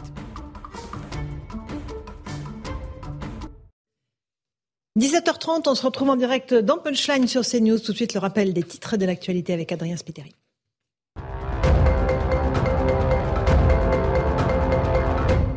Cinq militants anti-bassines devant le tribunal correctionnel de Niort. Ils sont poursuivis pour participation à un groupement formé en vue de la préparation de violences. Ils encourent un an de prison et 15 000 euros d'amende. Il y a près d'un mois, 5 000 personnes opposées au projet de méga bassines s'étaient mobilisées à Sainte-Soline. Des enseignants en grève à passer près de Rennes, accompagnés de parents d'élèves et du maire de la commune. Ils se sont rassemblés devant l'école Guy Gérard. Le 22 novembre dernier, une maîtresse de CM2 avait été frappée par un de ses élèves. Ce garçon de 10 ans devait revenir au sein de l'établissement et changer de classe. Une réponse insuffisante pour les enseignants. Et puis, quelle sera la composition de l'équipe de France mercredi? Les Fleux affrontent la Tunisie pour leur dernier match de poule à la Coupe du Monde. Didier Deschamps confirme plusieurs changements. Déjà qualifiés, la France peut se permettre de faire souffler certains joueurs selon le sélectionneur. Merci beaucoup, euh, cher Adrien Spiteri, pour ce rappel des titres de l'actualité. On va parler euh, football, mais violence euh, dans le football, ce qui n'est évidemment pas la même chose. On accueille d'abord le commissaire David Lebars. Bonsoir, commissaire. Merci d'être avec nous, secrétaire général du SCPN UNSA, syndicat des commissaires de la police nationale, c'est ça? C'est ça. Oui. on va voir ces images qui se sont déroulées à Bruxelles hier, après la victoire du Maroc contre la Belgique en Coupe du Monde, bien sûr des dizaines de personnes qui s'en sont pris à du mobilier urbain, aux forces de l'ordre. On fait le point avec Clémence Barbier. On va se poser la question du foot, parce que là, il y avait une victoire à la clé. Euh, donc maintenant, que ce soit une défaite ou une victoire, de toute façon, il y a de la violence à la clé. Mais d'abord, le point avec Clémence Barbier. Scène de chaos à Bruxelles hier soir. Voitures et mobilier urbain sont brûlés. Des dizaines de personnes, dont une partie cagoulée, affrontent les forces de l'ordre. Quelques minutes après la victoire du Maroc contre la Belgique à la Coupe du Monde de football. Ces Bruxellois déplorent cette violence. C'est dommage qu'ils puissent rage après le match, mais voilà, ça devrait rester que du football, ça devrait rester dans l'esprit sportif, mais voilà, c'est malheureux, mais c'est comme ça. Ça a commencé à la mi-temps, on ne sait même pas qui a commencé, qui a fait allumer le feu, on ne sait pas. Le retour au calme est revenu aux alentours de 19h. La police a procédé à 11 interpellations et une personne a été placée en garde à vue. À Liège, une cinquantaine d'individus ont attaqué un commissariat. Dans le nord du pays, à Anvers, une dizaine de personnes ont également été arrêtées. Voilà pour ce qui s'est passé en Belgique. Honnêtement, commissaire Le Bars, euh, on gagne un match de football, on va s'en prendre à des policiers. Expliquez-moi le lien. Pourquoi ça se passe comme ça euh, en Belgique? Mais euh, il n'y a aucun lien en fait. Simplement, malheureusement, parce qu'il faut dire les choses, malheureusement, le foot, pas tout le foot, pas tous les supporters de foot, mais le foot produit ce genre de, de festivités entre guillemets, qui sont des festivités qui sont pas liées au résultat, parce que comme vous le dites, qui est victoire ou défaite, il y a maintenant, à cause du foot, à cause de certaines euh, nations, parce qu'il faut aussi dire les choses, vous avez un certain type de supporters qui descend dans la rue, et quel que soit le score, victoire, défaite, match nul, vous avez des dégradations. Je constate avec regret que nos amis belges, qui sont nos voisins, ont les mêmes difficultés que nous, mais en ce qui nous concerne, nous, France, moi, quand j'étais à la tête de service d'ordre, et c'était déjà il y a 15 ans, donc vous voyez, c'est, c'est pas d'hier, et il y en avait déjà avant. J'ai euh, été engagé le soir dans des, euh, dans des soirées dites à risque, suite à des matchs où jouaient des équipes, alors essentiellement des équipes du Maghreb, hein, parce qu'il faut dire les choses, euh, souvent Maroc, Égypte, Tunisie, Algérie, dans l'ordre ou dans le désordre, et vous vous retrouvez avec des exactions le soir, avec des gens qui viennent casser. Alors il y a des gens qui viennent faire la fête, de façon un peu excessive, mais il y en a, ils viennent casser, ils viennent dégrader, ils s'en prennent au mobilier urbain. Ensuite, euh, quand la soirée se déroule, ils s'en prennent à des commerces. J'ai le souvenir d'une soirée complètement apocalyptique dans Paris à la suite d'une qualification Égypte-Algérie où ils avaient essayé d'aller sur les grands magasins et de piller les grands magasins et ça avait été euh, euh, évité de justesse. Puis ça s'était encore une fois fini sur les Champs-Élysées qui avait été mis à sac avec une tentative d'incendie du drapeau français. Voilà, c'est malheureusement une des mauvaises euh, faces euh, du football, qui est euh, un grand événement sportif que tout le monde apprécie, mais qui dégage dans certains de ses supporters des, des violences qui sont totalement écœurantes parce qu'on voit aucun motif et donc il n'y a qu'à condamner et à se, à, se consterner. Sur les Champs-Élysées, il y a eu quelques manifestations, mais, mais, rien de commun avec les images qu'on voit là, hein, évidemment, après ce match. Rien de commun, malgré quelques petits débordements, mais comme vous le dites, hein, il faut savoir aussi prendre la mesure. Hein, C'est pas parce qu'il y a quelques dizaines hmm. de crétins qui viennent. on a les images sous les yeux qui viennent polluer les Champs-Élysées. Mais malheureusement, voilà, ce, les, les, matchs de football avec certaines équipes sont des matchs qui engagent les forces de l'ordre, policiers, gendarmes, parce qu'il va falloir sécuriser des lieux publics, des endroits où viennent des gens pour se promener, parfois faire la fête, mmh. et puis vous avez ceux qui viennent en profiter et, et saccager. Par exemple, là, il y a un match de foot France-Tunisie bientôt. Euh, est-ce qu'il y a des dispositifs policiers déjà en place? Est-ce que c'est anticipé par euh, c'est parfaitement anticipé, c'est déjà euh, en place et à n'en pas douter, euh, il y a déjà eu des briefings et il y en aura un la veille de ce match-là pour que le dispositif parisien, mais également dans les grosses euh, dans les grosses villes françaises, soit en place.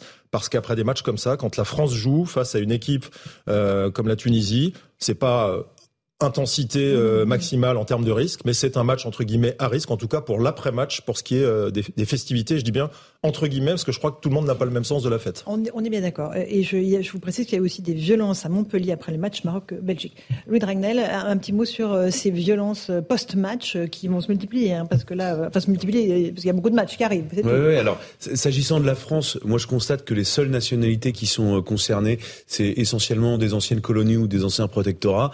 Il n'y a aucun problème euh, s'il y avait un match euh, France-Suède, France-Danemark, France je sais pas quel pays. Et à chaque fois, le problème, et il y a un point de vigilance, et on le sait au ministère de l'Intérieur, il y a toujours euh, une, vraiment une alerte quasiment totale dès qu'il y a, je sais pas, un France-Algérie par exemple. Mhm. S'agissant de la Belgique, ça pose aussi la question. Là, on voit un jeune arracher le drapeau belge hein, du, du, balcon. Alors voilà, évidemment. Hautement symbolique.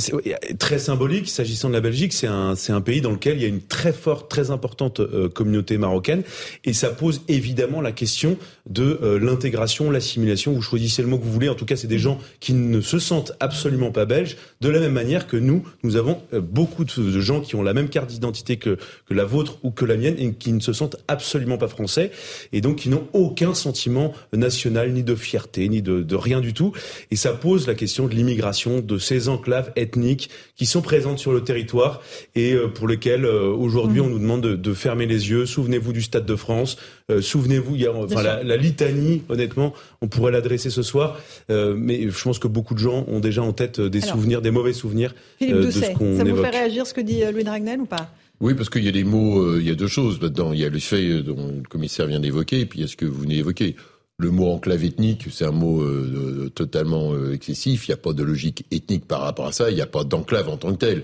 Il peut y avoir des territoires sur lesquels les choses sont compliquées. Le séparatisme, c'est quoi? Non, mais attendez, oui, mais je pense que derrière le problème des mots globalisants, c'est que faut toujours faire euh, quand on, on enlève la nuance, euh, ce qui ne veut pas dire fermer les yeux. Je pense que euh, je, je, pense qu'on s'engage pas sur un bon chemin. Sur le fait que euh, et pardon, pour moi, c'est pas des supporters. Je pense que des gens qui profitent d'un événement pour manifester d'une certaine façon. Quand on aime le foot, euh, on, on, félicite avec son équipe, on pleure avec son équipe. C'est ça être supporter dans l'esprit du foot. Donc c'est des gens qui profitent d'événements euh, pour se glisser dedans, pour faire passer euh, un certain nombre de, de, de, enfin, de messages ou pas de messages d'ailleurs par rapport à ça. C'est de la violence gratuite. C'est la violence gratuite. Il n'y a pas de message. Voilà. Donc du coup, et derrière, c'est la, de la puissance coloniale. Après, je j'ai au bout du raisonnement, si vous le permettez, parce que c'est quand même un sujet important. Après, derrière, effectivement, vous l'avez évoqué, il y a un certain de d'enfants qui sont chez nous, qui sont en français ou pas français, euh, qui viennent d'anciens d'anciennes colonies ou d'anciennes protectorats, et on voit bien que c'est autour de cette histoire post-coloniale, quelles qu'en soient les formes, que ça frotte. Bon, c'est différent de la Belgique parce que le Maroc n'est pas une ancienne euh, colonie belge, euh, liée peut-être à des questions d'intégration. C'est manifestement le cas en Belgique. Nous, on voit bien que quand il y a des France-Algérie, il y a des histoires compliquées parce que tout le ah monde le sait. L'histoire entre la France et l'Algérie a été compliquée et elle l'est toujours d'une certaine façon. Non, mais, c'est toujours non, mais en fait, c'est des gens qui n'ont jamais connu la guerre d'Algérie de la même manière que je l'ai pas connu. c'est des gens qui n'ont pas mis les pieds en Algérie, qui n'ont pas mis les pieds au Maroc, pas en Tunisie. Vous avez une mémoire chez les enfants de Je n'excuse rien, euh, Laurence. Donc, il y a une mémoire de la guerre d'Algérie, que ce soit chez les enfants de Harki, chez les enfants d'immigrés, chez les enfants. On peut accepter. Pour moi, il y a des messages très clairs qui sont passés. Il y a le 31 décembre, le 14 juillet, les mariages, les matchs de foot. C'est à quatre occasions. La fête de la musique. La fête de la musique. Il y en a beaucoup. Voilà. C'est quatre occasions où des jeunes, Halloween. où des jeunes issus de la diversité, qui vivent dans effectivement ce que j'appelle moi des, des, ghettos ethniques, se croient euh, autorisés à tout casser. Et le message qui passe, c'est on est chez nous. Et excusez-moi du terme, on vous emmerde. Mmh. Voilà, on, on, on, est chez nous. On a gagné hier. Eh ben, on est chez nous et donc on fait ce qu'on veut. Voilà.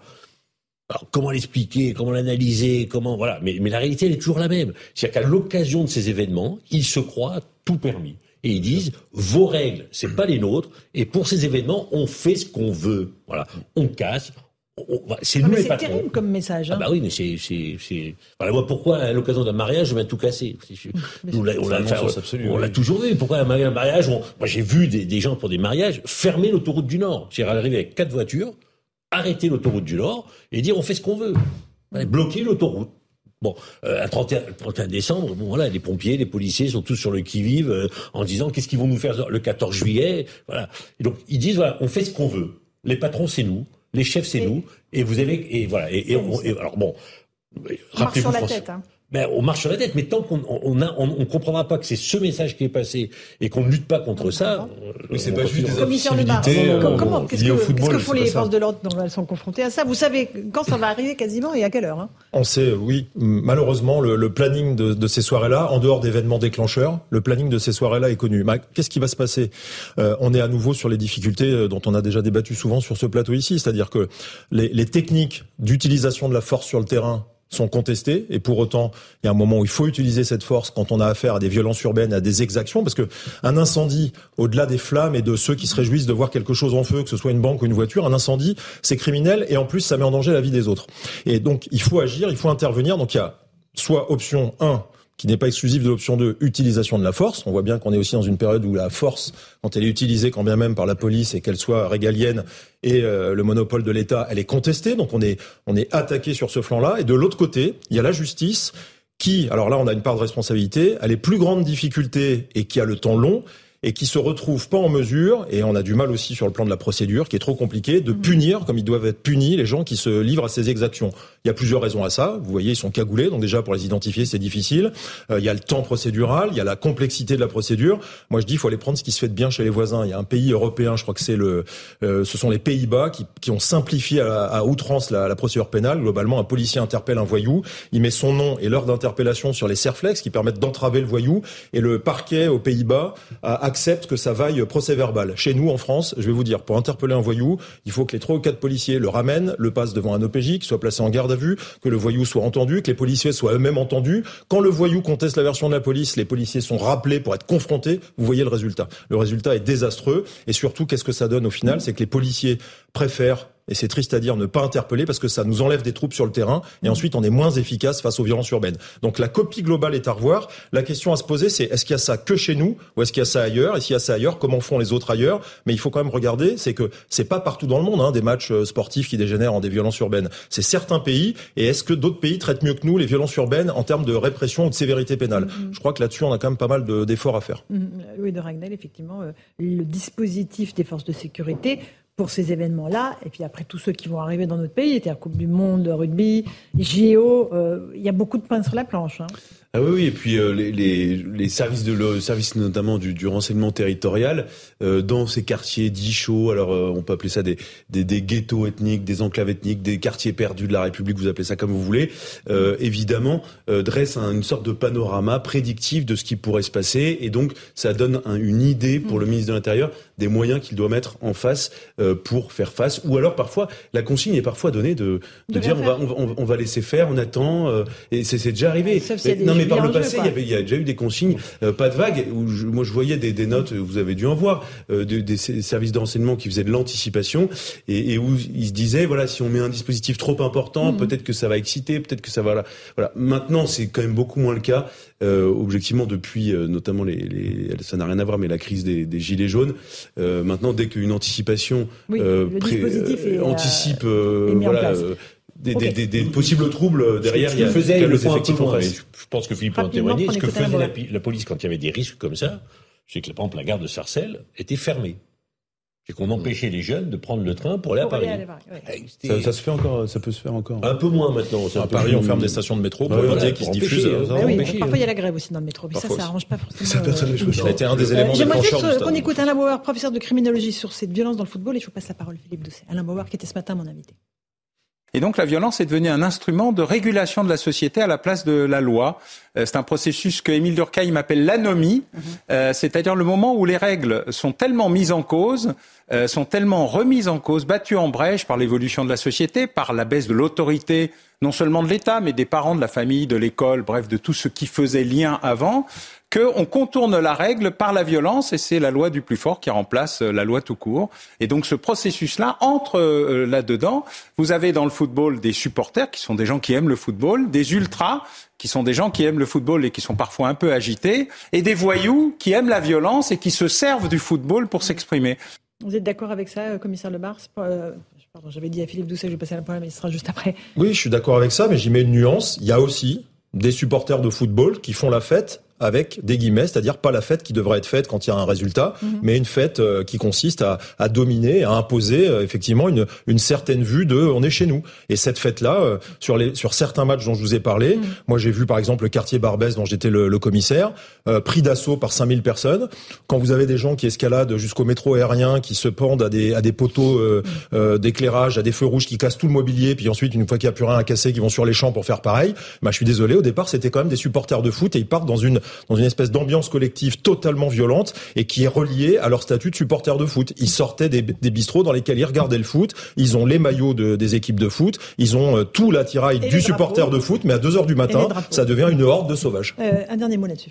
Oui, moi je partage assez ce que dit euh, Alain Bauer et je pense que effectivement la, la question de comment on régule la violence de notre société. Dans notre société, on voit bien que partout, euh, il y a des tensions et de manière euh, totalement excessive. La manière dont on arrive à faire société, à tenir ensemble, alors que euh, on sent bien que l'autorité de l'État s'affaisse, allez, c'est un sujet qui est devant nous. Et pour reprendre ce que vous évoquez, je pense aussi que la question de la manière dont la justice le temps de la justice aujourd'hui, on connaît les problèmes de moyens et ça, le temps de la justice est devenu trop long par rapport à la réalité de la manière dont notre monde fonctionne aujourd'hui. On est dans une certaine immédiateté et je pense que la justice n'a pas compris ce sujet et elle a un rôle dans le fait qu'on arrive police et justice à réduire la logique de violence, parce qu'autrement tout ça va devenir assez incontrôlable. J'aimerais qu'on évoque maintenant un sujet euh, dont vous, vous êtes saisi euh, dans le syndicat des commissaires de police nationale, David Lebar, c'est un jeu. Un jeu qui était dans les rayons de la FNAC, pour pas citer ce magasin, euh, qui s'appelle La Horde, qui a été créé par un site antifasciste qui vous a fait complètement halluciner, et vous avez raison. On va déjà expliquer avec Mathieu Rio en quoi consiste ce jeu, puis allez-vous nous dire pourquoi, évidemment, vous avez voulu réagir. Dès le début de la partie, des événements sont tirés au sort. Parmi eux, un groupe raciste organise une manifestation anti-réfugiés, ou encore un polémiste islamophobe fait une séance de dédicace. Manifestation, blocage, action offensive. Dans ce jeu de rôle, les militants vont alors s'organiser, gérer des imprévus, comme une descente de fascistes, l'élection d'un maire d'extrême droite ou encore se préparer au combat.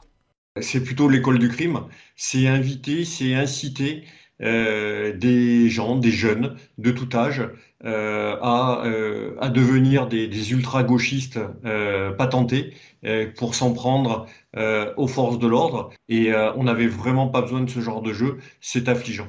Le syndicat des commissaires reproche notamment au jeu de promouvoir la violence dans les manifestations distribuer ce genre de, jeu euh, à, l'attention de tout le monde euh, est extrêmement dangereux et, euh, et, on peut penser que au moins il y a une complicité morale en ce sens. Pendant plus de deux ans, Antifa le jeu a été utilisé comme outil de formation par des militants antifascistes avant d'être édité en septembre 2021. Face à la polémique, le jeu a été retiré de la vente sur le site internet de la FNAC. Sur Twitter, l'entreprise a aussi annoncé qu'elle ferait le nécessaire pour qu'il ne soit plus disponible en boutique.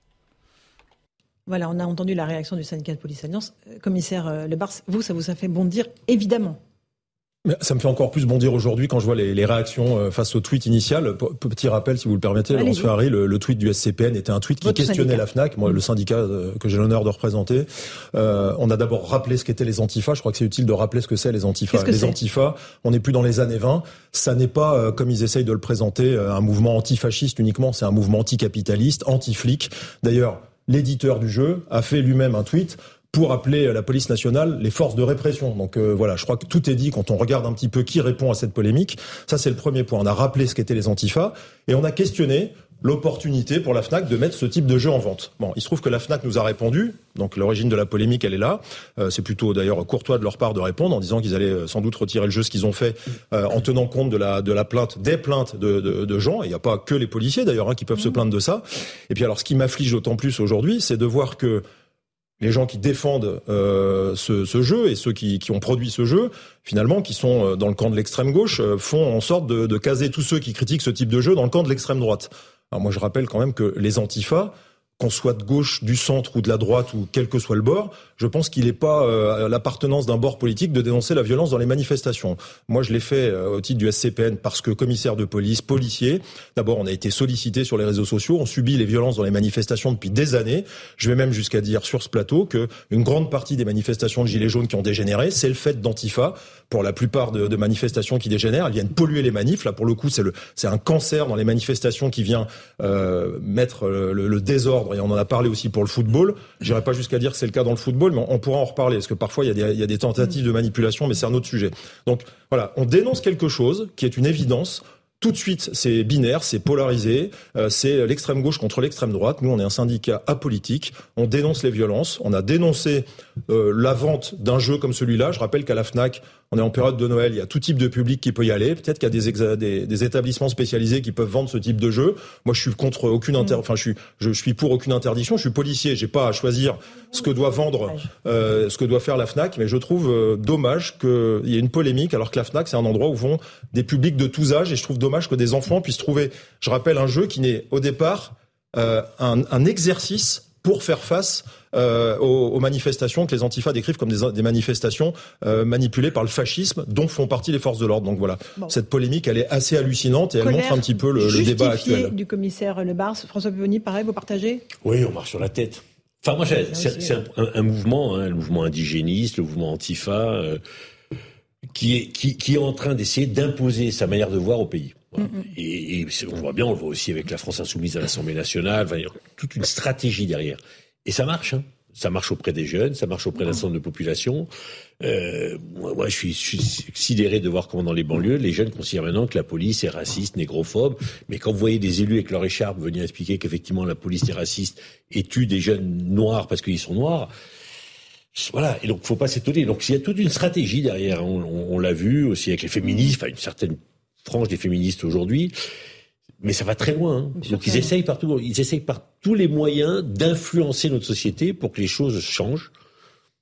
Pas forcément bien. Bien sûr. Euh, Louis Dragnel, rapidement, et Philippe Doucet. Non, moi, deux, deux, deux, petits points. Moi, je me dis que par rapport au point où on est la société aujourd'hui, je, effectivement, ça me choque euh, énormément de voir que euh, ce, ce, type de jeu est en vente et de voir surtout si le, le niveau de cette polémique qu'un syndicat de police qui demande le retrait d'un jeu qui explique en gros que tous les flics sont des fachos et sont des, des tortionnaires abominables immédiatement vous êtes considéré comme quelqu'un d'extrême droite pas, non mais le monde marche enfin c'est oui. tout est inversé.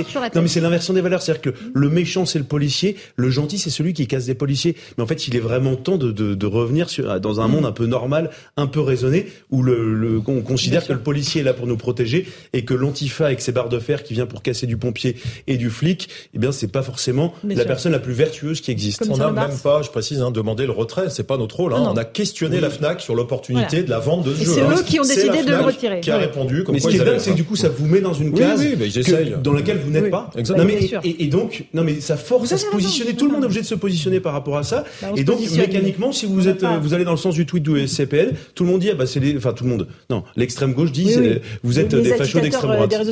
rapidement Philippe Doucet votre réaction. Moi je comme une partie de mon travail c'est d'être conseiller en com. Euh, si j'avais été conseiller en com euh, du syndicat j'aurais pas fait ça parce que c'est ce qu'on appelle l'effet barbarage très dans cette affaire-là. C'est que de quelque chose qui est un jeu total. Par résultat, il a retiré des jeux, de, de, oui, des règles, mais je pense mal. que du coup, vu la diffusion, alors pour tes téléspectateurs, il fait Barbara Streisand, c'est un sujet totalement marginal, une chose que les gens ne connaissent pas, vous mettez le projecteur dessus et ça devient quelque chose dessus. Donc euh, finalement, je pense que malheureusement, vous allez faire la promotion de ce jeu parce que sur le site internet du producteur de ce jeu, je pense qu'il y aura des commandes. La Fnac va le retirer, mais je pense qu'il y a une publicité mais il faut pouvoir sur dire un jeu choses, anecdotique. Non mais je dis pas. Je, après, vous pouvez avoir dire le fait de dire les choses. Philippe Doucet, on dit rien sur derrière, rien. après, le sujet de ça, c'est que euh, quand il y a un effet loupe sur des sujets anecdotiques, finalement, à la fin... C'est pas anecdotique. Je suis pas d'accord avec Sur la, la diffusion du jeu, sur la diffusion du jeu... le phénomène que ça provoque, sur, je suis sur d'accord le avec que ça oui. provoque, c'est finalement, Sans à la fin, vous allez donner plus de publicité au jeu qu'il n'en aurait eu en tant que Oui, tel. mais au moins, il y aura une position ferme. Parce que là, n'ont fait que questionner la FNAC. Oui, je rappelle que pour le coup, Allez, c'est la FNAC qui nous répond, parce que le fait de questionner, si la FNAC avait fait autrement, on n'en sera peut-être pas à Stéphane Strezon, Allez. qui, qui d'ailleurs est l'apanage de, de la classe politique qui, qui se leur emparait. On se retrouve dans un instant dans Punchline sur CNews et sur Europe 1. On sera toujours avec le commissaire Le Bars.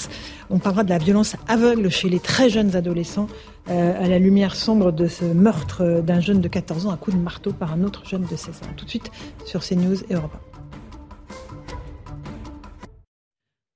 Bonsoir à tous et bonsoir à toutes. Bienvenue dans Punchline ce soir sur CNews et sur Europe 1. La violence aveugle chez les très jeunes adolescents. Un garçon de 14 ans a été tué à coups de marteau à Coignères dans les Yvelines lors d'une rixe entre bandes rivales par un autre jeune de 16 ans. Euh, cette euh, violence qui monte dans notre société est-elle réversible? De quoi est-elle le symptôme? On en débat ce soir avec nos invités. On évoquera aussi la possibilité d'une sortie de crise entre l'Ukraine et la Russie. Est-ce envisageable ou pas alors que l'arrivée de l'hiver est en train de geler les positions des deux armées? Je poserai la question tout à l'heure à Vladimir Fedorovski, ancien diplomate russe et ukrainien. Il sera mon invité à 18h30. Mais tout de suite, c'est le rappel des grands titres de l'actualité de 18h sur CNews et sur Europe.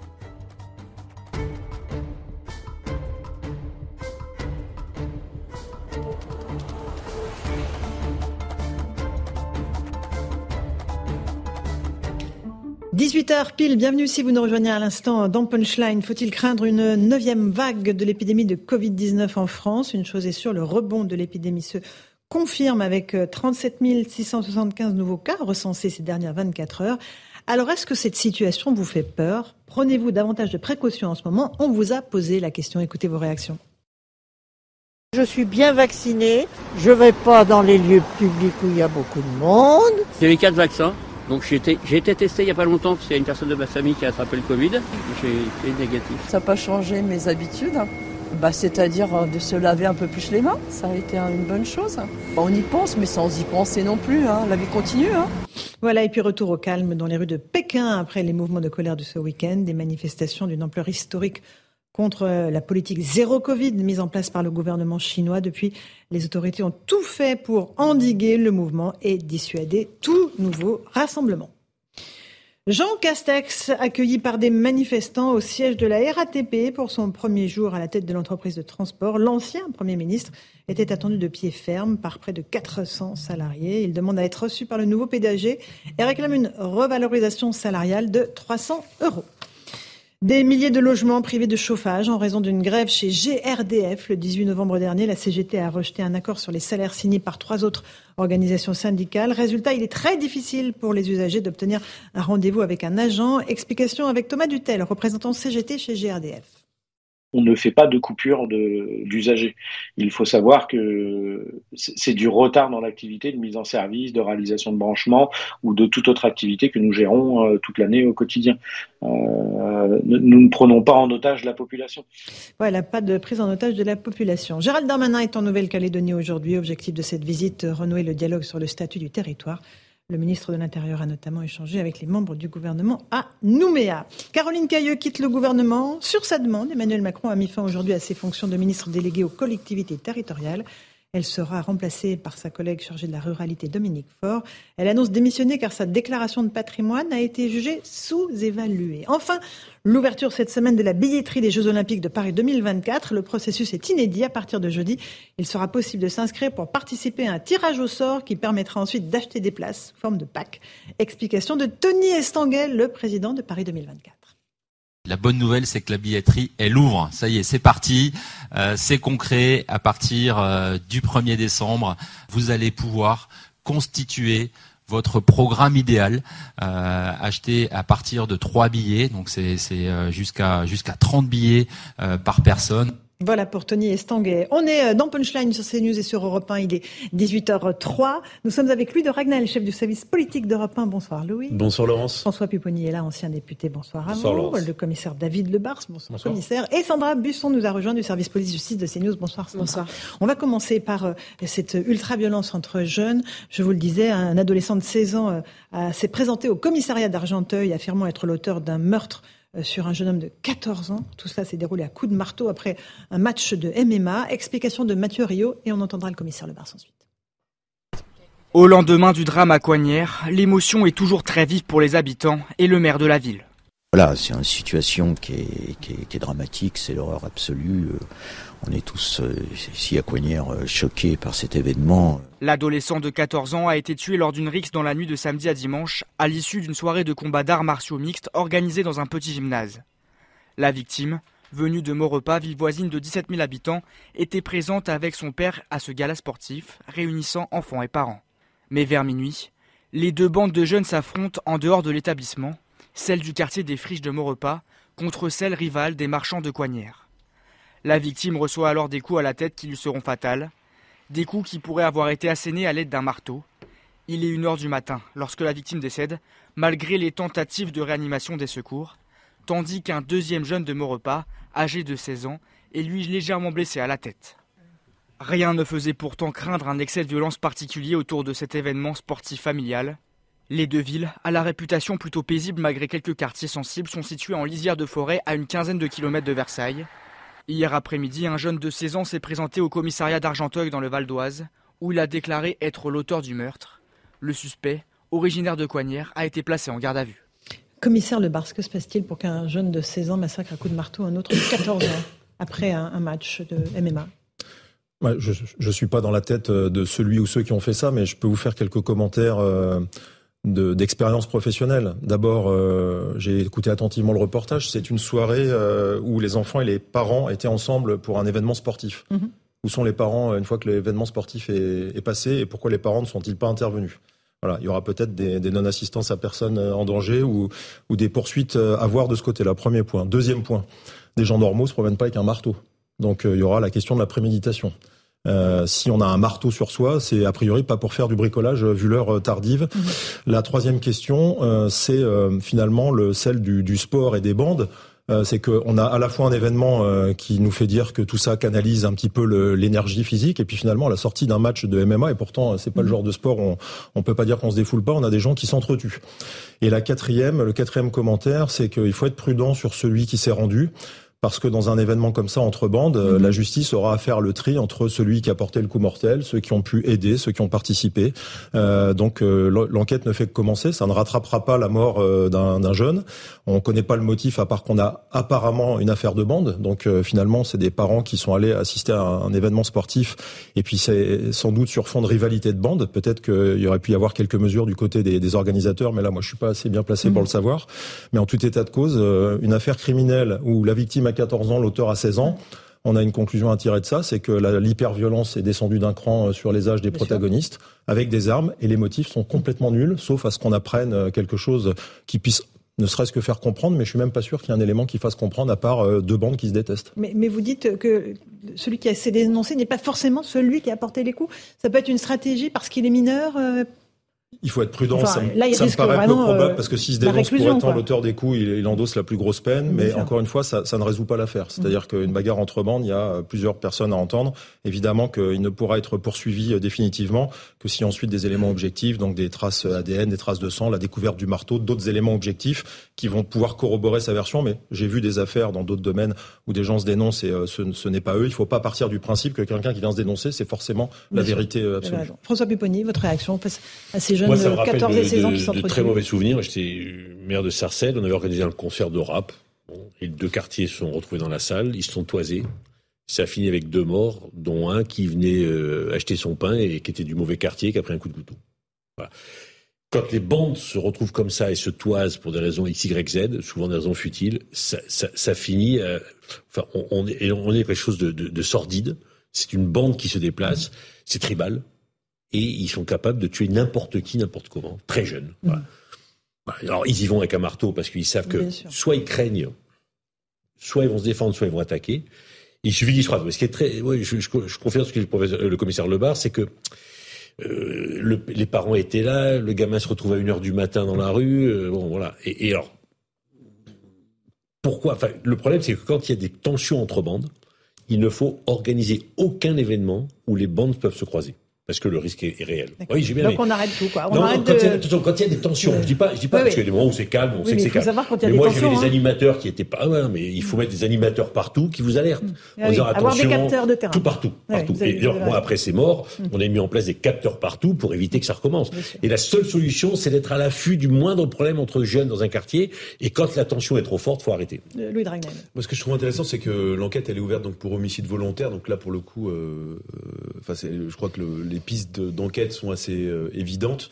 Euh, ensuite, effectivement, ça pose la question des bandes, mais euh, je vois tous les dispositifs qui ont été tentés euh, pour lutter contre les bandes. Alors, il y en a certains qui ont été efficaces, mais globalement, c'est extrêmement compliqué. Des bandes, ça, ça mue, ça se transforme.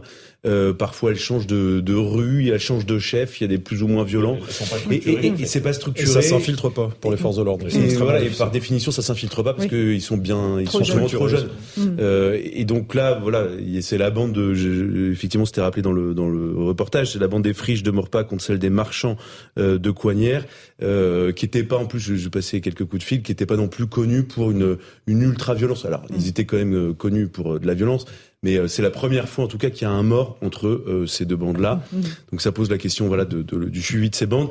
Mais d'abord et avant tout, et je vous rejoins totalement, c'est sur la responsabilité des parents. La plupart du temps quand même, quand on voit ce qui se passe, le, la surreprésentation de cette violence ultra chez des gens très jeunes, euh, c'est parce que euh, les parents. Alors, je, mais, sais pas ce qui sera révélé. Ils sont absents, commissaire Le Barça, vous le savez. C'est pas ce que dit votre reportage, Laurence bah, Non, mais, non, mais le père était parti. En fait, ce qui s'est passé, c'est qu'il y a le, le, la victime a été enfermée à l'issue de la, de la, de la, compétition. Enfin, de la c'est pas une compétition, mais c'était plutôt quelque chose de festif. Il était enfermé dans le gymnase. Il a réussi à s'enfuir par la fenêtre. Non, euh, et bah, moi, j'avais noté. D'accord. Qu'ils avaient réussi à attraper l'agresseur, qui a réussi à fuir. Enfin, ah, peut-être j'ai mal compris aussi. la euh, victime dans le gymnase, mais on verra. Non, mais de toute façon, Louis Dragnel, les, les protagonistes ont entre 14 et 16 ans. S'ils vont à un événement, même sportif, il y a un moment, il faut bien rentrer chez soi. Ils n'ont pas de permis de conduire. Il me semble qu'il y a un moment, il faut que des adultes les, les convoient. Donc, euh, voilà, la question globale que je pose, c'est où sont les adultes, à défaut des parents, mais a priori, il y a les parents, pour euh, ramener ces jeunes. Si les parents sont rentrés, qu'on laisse tout ce petit monde entre 14 et 16 dans des quartiers où euh, il y a eu un match de MMA et qu'il y a la connaissance que les bandes ne peuvent pas se, se piffer, comme le disait François Pipponi, il y a un problème de responsabilité parentale. De toute façon, sur l'hyperviolence de, des jeunes et des mineurs, euh, si on met pas sur la table le problème de la responsabilité des parents, si on croit que c'est la police ou la justice qui va résoudre ça, on ne s'en sortira pas. Alors on va pas, on va pas s'en sortir en une génération, ça va prendre du temps. Mais ce qui est certain, c'est que si on pense pas à l'éducation, on, fera toujours appel au dernier maillon et c'est trop tard, c'est quand c'est la police ou la justice. On va faire une toute petite pause. On se retrouve dans un instant dans Punchline sur CNews et sur Europe 1. Je vous passerai la parole, Sandra Buisson. Vous avez étudié de près le phénomène de ces bandes. Vous allez nous expliquer comment elles se, voilà, comment elles, naissent, comment elles évoluent et comment on peut les, les, les, les contrer, évidemment. À tout de suite dans Punchline. 18h15, on se retrouve en direct dans Punchline sur CNews et sur Europe 1. On évoque euh, ce meurtre particulièrement euh, barbare d'un jeune de 14 ans à coup de marteau par un autre de 16 ans. Ça s'est passé à Coignères dans les Yvelines. Sandra Buisson, avec nous. Bonsoir du service police-justice de CNews. Euh, d'abord sur le phénomène de bande. C'est un phénomène qui est euh, historiquement très ancré dans les grandes villes et notamment en banlieue parisienne. Oui, ça fait plusieurs dizaines d'années qu'il y a ce phénomène de bande à Paris, en petite couronne notamment, et c'est un phénomène très surveillé. On sait qu'il y a une cellule spécifique qui est dédiée sur la zone de la préfecture de police de Paris à étudier ce phénomène. On sait par exemple que à l'heure actuelle, il y a 45 bandes qui sont répertoriées sur euh, ce territoire euh, et que euh, les deux tiers mhm. sont répertoriés sur la capitale et la Seine-Saint-Denis. Et ce qu'on nous dit de, différentes sources policières, c'est que ce, chiffre n'évolue pas vraiment d'année en année. Il y a très peu de, de variations. En ce qui concerne le nombre d'affrontements ou de rixes, il s'avère que ça diminue légèrement. Depuis le début de l'année, à Paris et en Petite Couronne, il y a eu 320 faits constatés qui ont fait 239 blessés et qui ont donné lieu à 1026 interpellations. L'an passé, sur la même période, 375 faits avec 264 blessés et 1084 interpellations. Ça diminue un petit peu, mais les chiffres restent considérables, François Pupponi. Non, parce que l'histoire Buisson est, est, très important. On est en zone PP, préfecture de police. Donc tout le reste Petite couronne. grande couronne n'est pas concernée. Or, Paris, c'est pas concerné. Mmh. Donc ça veut dire qu'en fait, l'analyse sur le phénomène de bande mmh. dans les métropoles, les grandes métropoles, et hors euh, zone de PP, on connaît très peu. Mmh. On sait que dans l'Essonne, c'est assez développé les, croisements des remontées des signaux faibles via les préfectures, les établissements scolaires, parce que dans l'Essonne, c'est aussi hors PP, c'est une zone assez. au niveau national, mais qui est beaucoup plus important au niveau de la zone PP. Mais il faut le généraliser partout, parce qu'on voit dans le drame dont on parle, dans, les, ça Yvelines, dans, les, dans les Yvelines, à côté de Versailles, dans des petites communes maintenant, qui n'avaient pas été habituées. parce que bon, les communes dites de banlieue les plus emblématiques, ça fait bien longtemps qu'on est concerné par ça. Et donc, on a mis en place des dispositifs. Mais dans des villes comme celle-là qui, qui, découvrent ces mm. phénomènes-là, elles sont dépassées aujourd'hui parce mm. qu'elles elles ne savent pas quoi faire. Commissaire Le Mars, sur euh, ces, ces, bandes Mais c'est un phénomène difficile. Hein. Euh, d'abord, on va, on va pas affirmer sur ce plateau parce qu'on euh, ferait croire à l'impossible hein, que si on maîtrise toutes les bandes et la connaissance des bandes, on va éviter le crime. C'est pas, c'est beaucoup plus complexe que ça. Et une bande, euh, quand vous avez un 5, 10, 15 individus, euh, de là à définir bande, enfin, il y a différents signaux. Euh, j'ai plus la définition exacte, mais enfin, on va pas mettre tout le monde dans des bandes, sinon ce serait, ce serait encore une fois une, caricature. Le, le, sujet, c'est que maintenant, pour, pour cette affaire des Yvelines, maintenant qu'ont été identifiées deux bandes qui seraient peut-être à l'origine du crime, euh, là, les services de police vont pouvoir avoir, je dirais, de la réactivité pour euh, à la fois d'abord travailler l'enquête judiciaire, bien sûr, mais aussi pour se positionner géographiquement euh, par rapport à des risques de représailles. Parce que le problème d'une bande, c'est que ça réfléchit pas toujours collectivement. Je dirais même que l'intelligence collective dans les bandes, elle est en général en dessous de la moyenne. Ça, ça réagit à l'épidermique, et donc quand il y en a un des leurs qui est touché, il y a un risque de représailles. Voilà. Donc voilà, le, effectivement, le, plan bande, c'est un plan préfecture de police, mais la, direction départementale de la sécurité publique des Yvelines, le renseignement territorial, mmh. travaille là-dessus. Mais ce, sujet-là va pas endiguer à lui seul, euh, loin de là, l'extrême la, violence des jeunes. J'ai vu des affaires criminelles de la, de la même envergure, où c'est un regard euh, ou un mot de travers euh, à la sœur de celui qui a été croisé le matin au lycée. Et le soir, il y a, voilà. Donc les motifs, les motifs ne, permettent qu'à peine d'éclairer les raisons pour lesquelles le, crime est commis. Mm-hmm. la question, c'est celle de l'hyperviolence de super jeunes euh, sans euh, adultes pour euh, endiguer ça dans les moments où les adultes doivent être là. Moi, je, je reste convaincu qu'un soir de, de match de, sport, de foot, de quoi que ce soit, si des enfants de 14 et 16 ans en arrivent à se tuer, où sont les adultes? Voilà, c'est la question quand même qu'il faut poser. Sandra Busson, est-ce que ces bandes ont changé de physionomie au cours des années? Est-ce qu'ils sont de plus en plus jeunes? c'est que ces dernières années, les réseaux sociaux ont joué un, un effet d'amplificateur et d'accélérateur. Ça veut dire qu'entre les faits et le passage à l'acte, parfois on a seulement quelques heures maintenant. C'est pour ça que tous les signaux faibles sont croisés, que ce soit en zone préfecture de police ou hors euh, zone de préfecture de police, c'est-à-dire qu'on remonte les signaux faibles des enseignants, des commissariats, des préfets pour empêcher autant que possible les passages à l'acte. Depuis janvier, en zone PP, 70 affrontements ont ainsi été évités selon nos informations. Il faut aussi agir vite quand une rixe vient d'avoir lieu, vous le disiez, euh, parce que euh, il faut éviter le match retour. Donc il faut mener une première vague d'interpellation très rapidement et ensuite vérifier dans le détail et préciser les qualifications pour chacun. Vous me parliez de la violence, elle est exacerbée parce que, outre les armes par destination dont on parle régulièrement, hein, les béquilles, les trottinettes, les barres de fer, ce qui inquiète, c'est le recours prépondérant à l'arme blanche, machette, couteau, et ces derniers temps spécifiquement un type d'opinel dont la lame est très importante et qu'on retrouve parfois dans les mains de jeunes de 13-14 ans, parce que si à Paris, euh, l'âge moyen des mises en cause est de 17 ans et 9 mois, il y a aussi des bien plus jeunes, et on le voit encore dans le fait de ce week-end, de 13-14 ans, qu'on peut retrouver comme ayant euh, mmh. porté euh, le coup fatal, et des sources policières nous ont indiqué que certains ont souvent beaucoup de mal à réaliser la gravité de l'acte perpétré. Ce, qui, est terrible, c'est que les conflits ont commencé à 30 ou 40 ans entre deux quartiers, et que les jeunes générations les perpétuent pour des raisons qu'on a du mal à comprendre, il, continue la lutte des anciens. Sans savoir d'ailleurs euh, pourquoi, Au début, c'est parti d'un coup de poing, d'un regard, et eux, ils continuent. Bon, effectivement, ils sont armés, surarmés. Et alors moi, j'ai, un jour, j'ai discuté avec un gamin qui avait, oui, 13 ans, il avait donné un coup de couteau dans la fesse. Donc il avait été interpellé. Il lui dit mais, mais tu aurais pu le tuer. Ah bah non, je vais donner un coup de couteau dans la fesse. Mais j'ai dit, mais t'as l'artère fémorale, il sait pas. Eux, ils pensaient qu'en donnant dans la fesse, c'était pas grave, quoi. Certains disent qu'en visant les membres inférieurs, ils pensaient pas voilà, euh, pouvoir tuer. Qu'on pouvait tuer. on en était là. Donc il avait fait exprès de donner dans la fesse en pensant, je peux pas le tuer, je vais lui faire du mal. Mais enfin, on lui a expliqué qu'il pouvait tuer quelqu'un. Donc c'est surréaliste. On est là. Alors, c'est effectivement, faut être en veille permanente, tout le temps étudier. Mais là, c'est de plus en plus jeune de plus en plus armés. Euh, et puis il y a beaucoup les réseaux sociaux, effectivement. Ils se toisent sur les réseaux sociaux maintenant. C'est-à-dire qu'ils se provoquent sur les réseaux sociaux. C'est un terrain de combat, quasiment. Ah ben, ils les provoquent, ils font des, des, chansons de rap pour se moquer de la bande d'en face. Quand ils en attrapent un, ils le rouent de coups, ils le mettent sur les réseaux sociaux pour le, pour le discréditer. Et donc... Dans l'affaire de Yuri, il y avait eu euh, un premier une première affaire de, de, violence. Hein. Un des jeunes avait été filmé en étant molesté et ça avait été mis sur les réseaux sociaux. Et l'affaire de Yuri était le match retour de cette affaire-là. Et ce qu'il faut savoir quand il y a des, des événements comme ça, donc souvent avec la police, le commissaire, on travaillait main dans la main. Tout de suite, moi, je demandais l'adresse de l'agressé, l'adresse de l'agresseur.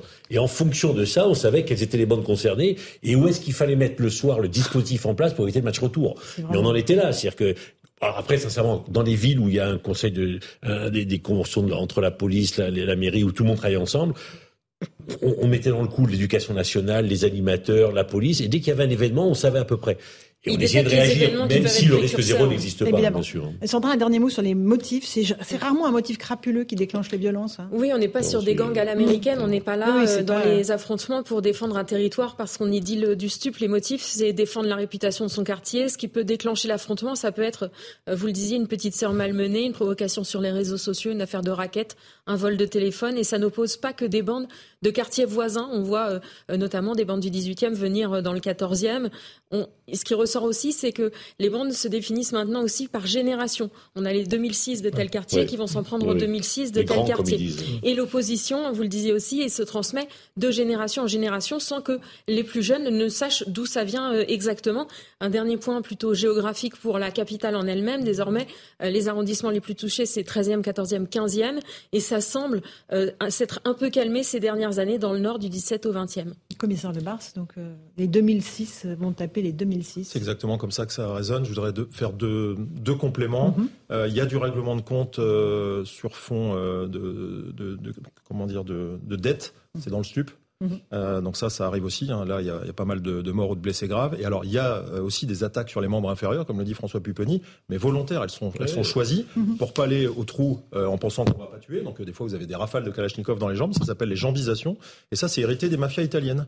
On jambise, on fait claudiquer un mec, comme ça, le clan d'à côté a laissé une trace, et on évite les assises, croit-on, parce qu'on a visé les membres inférieurs qui seraient soi-disant non mortels, ce qui est complètement aberrant, ce qui montre la, la folie dans la violence. Euh, donc tout ça, c'est une réalité. Euh, encore une fois, en dehors de, mm. des mafias criminelles liées au stup et, à, et là, on est dans un sujet vraiment euh, de, de pénal euh, au premier au sens du terme.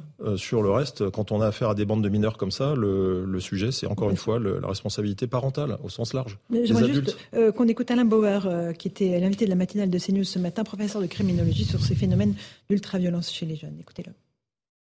Les tentatives d'homicide euh, sont à un niveau extraordinairement élevé, puisqu'au cours des trois dernières années, confinement compris, on est au plus haut niveau depuis 50 ans.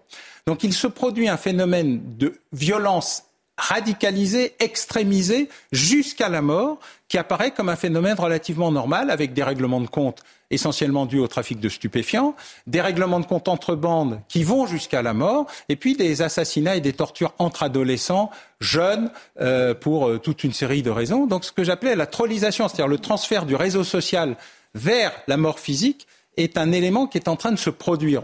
Voilà pour Alain Bauer, et c'est exactement ça, Louis Dragnel, qui se produit. Il, il, a raison. Moi, ce qui me frappe, c'est l'étendue du spectre d'intervention de la police. C'est-à-dire que on se dit là autour de ce plateau, ben oui, alors il faut avoir une surveillance euh, plus mmh. accrue mmh. contre ces phénomènes-là. Et puis demain, en fait, il y aura un autre phénomène. Demain, après-demain, il y aura euh, le problème des gitans, il y aura le problème euh, des personnes, un match de foot, et un match de foot, les problèmes des personnes qui sont mal intégrées, issues de l'immigration. Vous avez le problème des violences intrafamiliales. Vous avez le problème des gens qui, dès qu'ils boivent trop d'alcool, se mettent à devenir violents.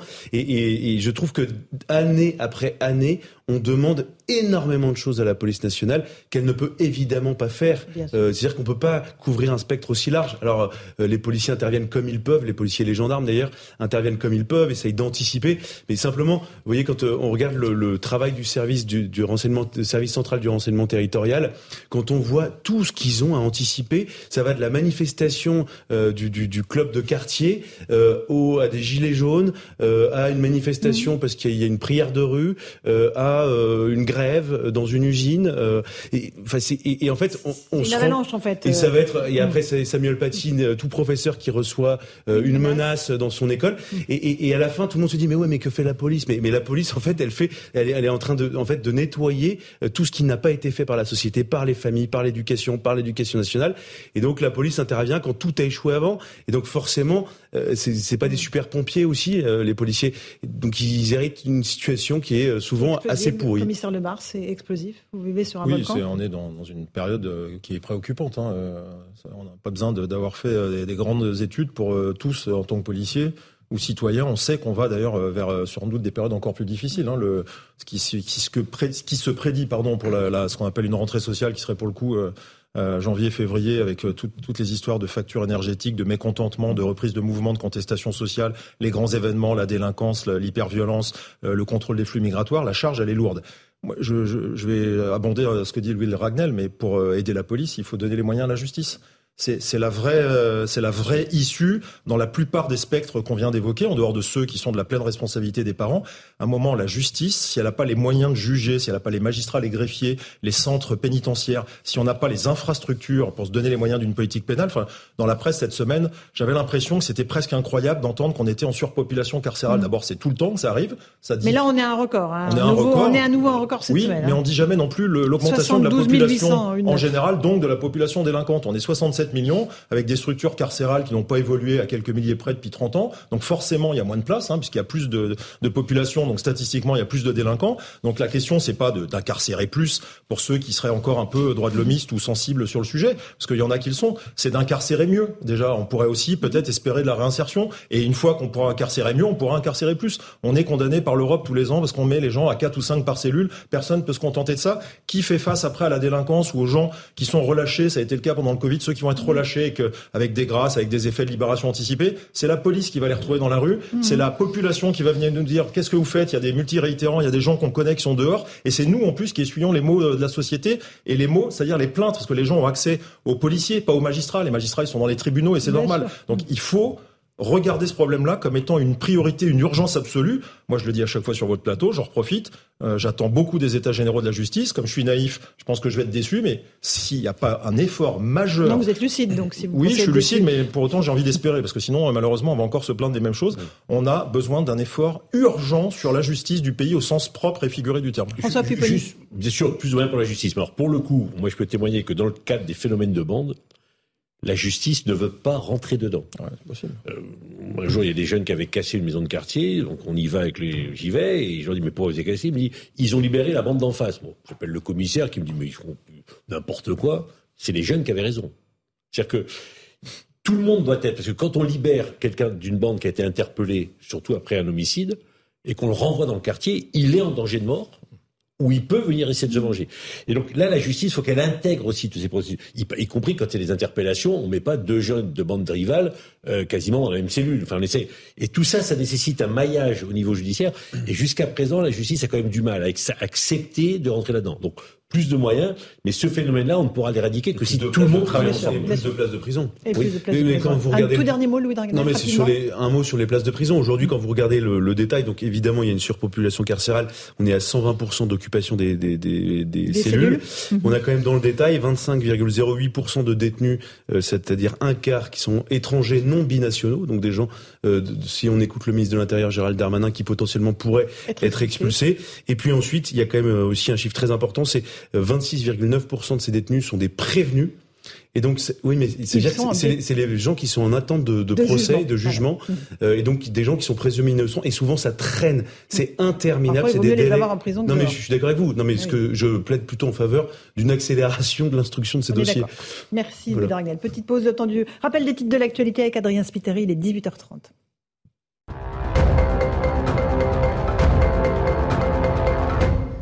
Caroline Cailleux quitte le gouvernement. La ministre déléguée aux collectivités territoriales a démissionné ce lundi. La haute autorité pour la transparence de la vie publique avait jugé sa déclaration de patrimoine sous-évaluée. Elle va être remplacée par Dominique Faure, sa collègue chargée de la ruralité. Elisabeth Borne a planté un chêne vert dans les jardins de l'hôtel Matignon cet après-midi. Elle perpétue la tradition initiée par Raymond Barre en 1978. L'arbre présente un feuillage persistant selon la première ministre. Son prédécesseur Jean Castex avait lui choisi un frêne lors de son passage à Matignon. Et puis un super cartel de la drogue démantelé à Dubaï et en Europe. Il contrôlait environ un tiers du trafic de cocaïne en Europe selon Europol. Une vaste opération policière a permis d'arrêter 49 suspects et 30 tonnes de cocaïne. Elle venait essentiellement d'Amérique latine et transitait par les ports de Rotterdam et d'Anvers.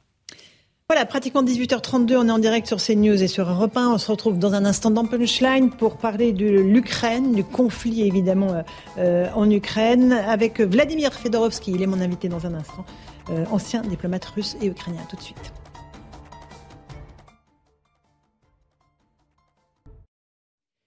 « 18h36, on se retrouve en direct sur CNews et sur Europe 1 pour Punchline, toujours avec Louis de Ragnel, chef du service politique d'Europe 1, et avec Vladimir Fedorovski. Bonsoir. Bonsoir. Vladimir Fedorovski, ancien diplomate russe et ukrainien, auteur évidemment de nombreux livres. Poutine, les faces cachées chez Ballan et le dernier né, Nicolas II, le roman d'une révolution Lénine, euh, euh, pareil chez, chez Ballan. On va parler de vos livres dans un instant parce que vous connaissez euh, évidemment la Russie mieux que personne. où est-ce qu'on en est aujourd'hui en Ukraine? Est-ce qu'il y a une perspective ou pas d'arriver à une négociation à quelque niveau que ce soit? Je vous passe la parole dans un instant, cher Vladimir, mais d'abord on fait le point avec Vincent Fernandez sur la situation sur le terrain à Kharkiv et à Kherson. Dans la forêt autour de la ville de Kharkiv, les militaires ukrainiens se réchauffent autour d'un modeste feu de camp. Car l'hiver est là, les températures restent négatives toute la journée, mais Roman, soldat dans une unité de blindés, reste motivé. Les hivers sont toujours froids ici. Nous sommes prêts et tous les gens savent ce qu'est l'hiver et comment on se sent sur un véhicule blindé, sur le terrain, dans les bois. Un moral galvanisé par quelques victoires. Ici, nous sommes chargés de tenir nos positions et parfois quelques contre-offensives. Nous avons repris quelques villages ici. Dans le même temps, plus au sud, la ville de Kherson, pourtant libérée, subit les bombardements de l'armée russe, repliée de l'autre côté du fleuve. Les immeubles sont ravagés. À l'intérieur, il ne reste presque plus rien. Lilia Kristenko a perdu ses deux parents lors d'une récente frappe. Mon fils et moi nous sommes cachés dans la salle de bain. J'ai entendu mon père crier, je suis sortie. Ma mère était allongée sur le sol, face contre terre, couverte de sang. Mon père était à côté d'elle, disant qu'il allait mourir. Si l'électricité a enfin été rétablie à Kherson, les habitants, eux, sont toujours appelés à évacuer la ville. Voilà pour ces témoignages poignants, Vladimir Fedorovski. Bien sûr, ma première hein. pensée, c'est vraiment à ces gens mm. qui souffrent. C'est mon côté, vous savez, c'est une grande tragédie pour moi. Parce que j'ai, mon père était un très grand Ukrainien. Justement, je connais ces régions aussi physiquement. Euh, cela dit, euh, vous savez, la vraie bataille, c'est pas exactement à Kherson. Maintenant, il y a deux points euh, de concentration des forces, à la fois les Russes et les Ukrainiens. Tout d'abord, euh, dans la région de Zaporizhzhia, euh, comme disent aux Zaporizhzhia, euh, les, la centrale les, Autour de centrale et au-delà de ça, il y a une concentration. Tout est vu maintenant dans l'espace, vous comprenez ah oui. Tout, tout, c'est des balais. C'est aussi une, sorte de... nouveauté pour les renseignements, parce que maintenant on connaît presque quotidiennement. Quand je suis aux États-Unis, je suis étonné jusqu'à quel point ils donnent ça aux médias. Et mm, ça, c'est le premier, la première concentration. Deuxième euh, bataille qui est très importante. Et franchement, euh, vous dites ça ici, mais euh, vos collègues, parfois, qui sont, qui, mm, parfois, dans la réalité, qui prennent ce désir pour la réalité, ils occultent ça. Il y a la, la bataille dans, dans la région de Bakhmut. Mhm. C'est une bataille très très importante, aussi une concentration, hum, cette fois-ci des Russes.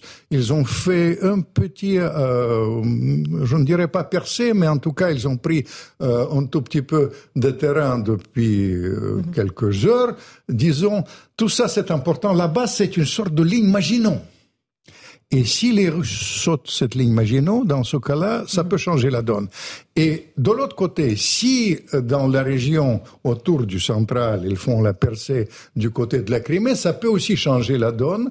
Contrairement à ce hmm. qu'on dit, l'hiver sera On n'a pas gelé les positions. Pas du tout. Pas du tout. On pensait que tout allait s'arrêter. Pas du tout. Pas du tout. Ce qu'on raconte que, que ça sera gelé, hmm. euh, non, pas du tout. Je prédis, et on va vérifier. Je prédis euh, au début du mois de janvier les batailles acharnées, peut-être même décisives pour l'issue de la, de, de la guerre. Et hum, ça me bouleverse aussi parce que vous connaissez mes positions. Dès le début, je pensais qu'il faut surtout euh, trouver la solution de ce conflit qui est une tragédie personnelle et surtout essayer d'éviter le dérapage vers la guerre mondiale. On a qu'on a frôlé hein, il y a quelques On a frôlé la, guerre mondiale, vous vous souvenez, avec cette affaire malheureuse du, euh, du missile. Finalement, les, il faut féliciter les Américains. Objectivement, ils ont géré ça pour calmer le jeu. On a frôlé ça, mais il y a trois euh, scénarios qui est devant nos, yeux qui peuvent amener la guerre mondiale. Soit euh, les, les Ukrainiens, soit vos collègues des autres chaînes. Ils ont raison qu'ils font la percée du côté de la Crimée, que c'est la victoire totale euh, de l'Ukraine. Euh, finalement, quand on parle aux Ukrainiens, qu'est-ce qu'ils veulent? Ils veulent récupérer la Crimée, après prendre Poutine et scinder la Russie en, euh, en cinq. Ça peut, disent les grands analystes américains, provoquer, provoquer un conflit mondial. Il y a une autre possibilité. Du côté de Mahmoud, ils font sauter la ligne Maginot. Dans ce cas-là, les Russes, les Russes mhm. s'il est possible, dans, vous savez, dans la foulée, ils peuvent aller à Odessa. Cette fois-ci, les Américains me disent, on va trouver le prétexte pour intervenir. C'est la guerre mondiale. Et même le scénario qui se passe devant nos yeux quand il y a maintenant, sur le front, il y a, il y a plutôt la situation figée, mhm, mhm. temporairement. Mais l'affaire de, de, de, du fusée, de, de missiles, je parle. Du missile, missile. ça nous prouvait que cette solution, c'est aussi inquiétant, ça peut ramener la guerre mondiale. Et surtout, n'oubliez pas, on parle souvent de cette euh, énorme station euh, euh, centrale nucléaire, mais dans la réalité, il y a 15 réacteurs là-bas. 15 mhm. réacteurs, ça peut aussi provoquer. Vous voyez, les trois scénarios qui m'ont bouleversé, ce qui m'a reconforté, que j'ai eu un soutien vraiment inattendu. Mhm. Tout d'abord, vous imaginez en personne du président Biden. Il a comparé la crise, je compare, je raconte ça dans, mes livres, euh, la crise de Cuba, et pour montrer jusqu'à quel point il y a les parallèles. D'une manière générale, vous savez, je fais les parallèles implicites et explicites avec le passé, surtout avec la Première Guerre mondiale quand il y avait aussi les erreurs de casting politique, le désir de vivre dans le mensonge, le mhm. mélange de la propagande et de la politique réelle, qui nous ramenait ça. Mais en l'occurrence, pour la crise de Cuba, c'était quelque chose de tout à fait visible. Et donc, où les Américains ils ont commencé à parler. Ça me réconfortait. Il y a, tout d'abord, il y a 20 jours, il y a un article, on n'a pas reproduit vraiment ça ici, c'est une sorte de gourou de l'époque, pas du tout, euh, vous savez, du côté républicain. C'est un gourou de Obama. Mm. Obama du sur l'Est, Kupchan, il s'appelait un grand professeur, il était au Conseil de sécurité. Là-bas, il publie un article qui m'a bluffé. Qui dit quoi? Il dit, voilà, nous avons atteint les buts stratégiques. L'Allemagne est séparée de la Russie à jamais économiquement, mais nous avons pris sous la coupe l'Europe, mais nous avons payé cher, parce que l'Europe, c'est la fin de prospérité. C'est quand même les dépenses militaires en vue. La prospérité de l'Europe, c'est le gaz et le pétrole pas cher hein, avec les Russes. C'est terminé. La main d'or chinoise pas chère, c'est terminé. Il s'est inquiété de ça. Et il a posé une question qui m'a étonné de, sa bouche. Il a dit, est-ce que Donbass et la Crimée vaut bien la guerre mondiale? Et ça, ça, c'était étonnant. Après, il y avait cette déclaration du général, le plus haut gradé, pas ex, comme on invite souvent. J'adore les ex. D'une manière générale, vous me connaissez, je conseille toujours de ne jamais rompre avec les ex. Parce que les ex, mais ça, cette fois-ci, c'est en, en fonction, en fonction. Vous voyez, mais il y, a, quand même une, question, aussi de, défense d'enjeux stratégiques dans cette histoire. Par exemple, euh, il y a beaucoup de gens qui qui sont pas forcément anti-américains et qui disent, qui affirment, euh, les États-Unis globalement renforcent la, la dépendance de l'Europe aux États-Unis. Euh, les États-Unis réussissent à exporter du matériel militaire comme jamais et c'est quasiment historique. Depuis quelques semaines, il y a plus de 100 000 GIs présents sur le territoire européen. C'est les buts stratégiques qui sont acquis. Voilà. Mais, mais, mais du coup, à la fin, il y a beaucoup de gens qui se posent la question est-ce que finalement, si je caricature, je simplifie le propos, euh, les États-Unis se servent pas un peu de l'Europe et de la guerre en Ukraine pour régler euh, leur compte avec la Russie? Euh, c'est le, ce que l'Europe est dans, dans de la farce, c'est absolument incontestable. Vous comprenez? Et mais j'étais là-bas et je vous signale, les Américains sont inquiets de ça. Ils ont dit c'est trop. Et en même temps, les plusieurs prises de position de Joe Biden étaient plutôt va-t-en-guerre, là où par exemple Emmanuel Macron euh, avait, a toujours eu cette même position qui consistait à dire euh, on parle aux deux co enfin à la fois au président Zelensky et au président Poutine, pas un mot plus haut que l'autre. Globalement, c'est la ligne euh, du président français qui n'est pas du tout celle de Joe Biden. mais vous vous souvenez dès le début. Parce qu'on poursuit pas les mêmes dès le début, dès le début, j'ai soutenu le président Macron, d'ailleurs parfois contre les médias parce que je considère qu'il défendait l'intérêt national français et l'intérêt national des pays européens, parce que s'ils sont parfois, modestement, assez, assez divergents. Il a euh, fait un plan, une sorte de cadre. C'est pas un plan, un cadre. Mmh, mmh. Euh, le, discours de Strasbourg, vous vous souvenez, début, début du mois de mai, pour moi, c'est une chose sur laquelle il faut revenir. Il a, il a dit pas d'exclusion, pas d'humiliation et surtout désescalade. Il a maintenu les contacts qui mm. ont été très très intéressants. Après, c'est les Turcs qui ont pris la relève. Pour être franc, ça a gâché un tout petit peu ce côté télévisuel. Vous savez, quand il a retransmis à la télévision la... Euh, Bien sûr, et globalement, la, la désescalade, alors ça aurait peut-être été pire, mais on n'a pas observé de désescalade particulière. On n'a pas, on n'a pas. On a l'impression quand même que Vladimir Poutine a pu réaliser son plan. Il est bien sûr qu'il a, il a accepté de recevoir Emmanuel Macron. À chaque fois, il discute quand Emmanuel Macron euh, demande euh, une euh, un rendez-vous téléphonique, mais on n'a pas l'impression que Vladimir Poutine ait changé ses plans pour autant. Il n'a pas changé peut-être ses plans, mais je pense que on sous-estime l'influence de la diplomatie française dans l'affaire. Parce que je tiens à vous révéler trois agents d'influence français dans l'entourage direct de Poutine. Ils, ils sont vraiment, c'est la première pour vous. Le premier, c'est Charles de Gaulle. Parce que Charles de Gaulle, de l'Atlantique à l'Oural, il influence mentalement. Je les connais, vous comprenez, j'étais diplomate Bien sûr. très haut placé sous, le, sous, le, sous Gorbatchev, et je connais leur mentalité, ça me marque. Mitterrand, deuxième ça c'était euh, la maison commune. Et on sous-estime aussi Chirac, parce que Chirac, j'ai eu des rapports vraiment amicaux très profonds avec Chirac. Je pense souvent à lui. Un jour, je vais publier pour mes livres, mes conversations. Vous serez étonnés. Il, il, il me disait souvent l'avenir de l'Europe, l'intérêt national français, c'est trois piliers. C'est la France, c'est l'Allemagne, le couple franco-allemand qui est menacé, mhm. qui est franchement maintenant, maintenant, et la, la, Russie, l'affinité civilisationnelle, les grands chrétiens, la défense des choses. Ce qui m'est cher et ce qui me bouleverse le plus, c'est Chirac. Il était très pertinent sur ça. Il me disait souvent, surtout, il faut, il faut garder cette affinité culturelle. Mm-hmm. Et aujourd'hui, parmi les bêtises, je raconte, il fait vraiment la grande bêtise, on a rompu non seulement les liens, vous savez, moi j'étais le premier à critiquer Poutine, tout ce que vous voulez, mais la seule chose, je disais, abandonner l'affinité culturelle, les tentatives d'interdire Dostoïevski, Tolstoï, interdire les voyages, c'est la pire, c'est vraiment le cadeau pour Poutine. C'est le pire moment. Chirac, il disait l'affinité civilisationnelle. Mhm. Et le danger maintenant, on assiste à une rupture civilisationnelle. C'est une et je disais aux Américains, ils sont d'accord avec moi.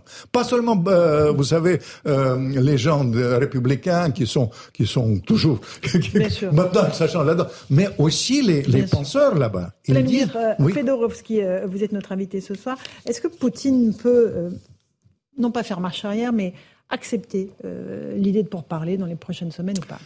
Vous qui euh, avez vous savez, je suis Poutine, vous connaissez, je suis poutinologue patenté. J'ai fait quatre, livres pour lui. J'étais un livre qui m'a valu là, quand même une sorte d'animosité de sa part, s'appelait de Rasputin à Poutine et puis des autres.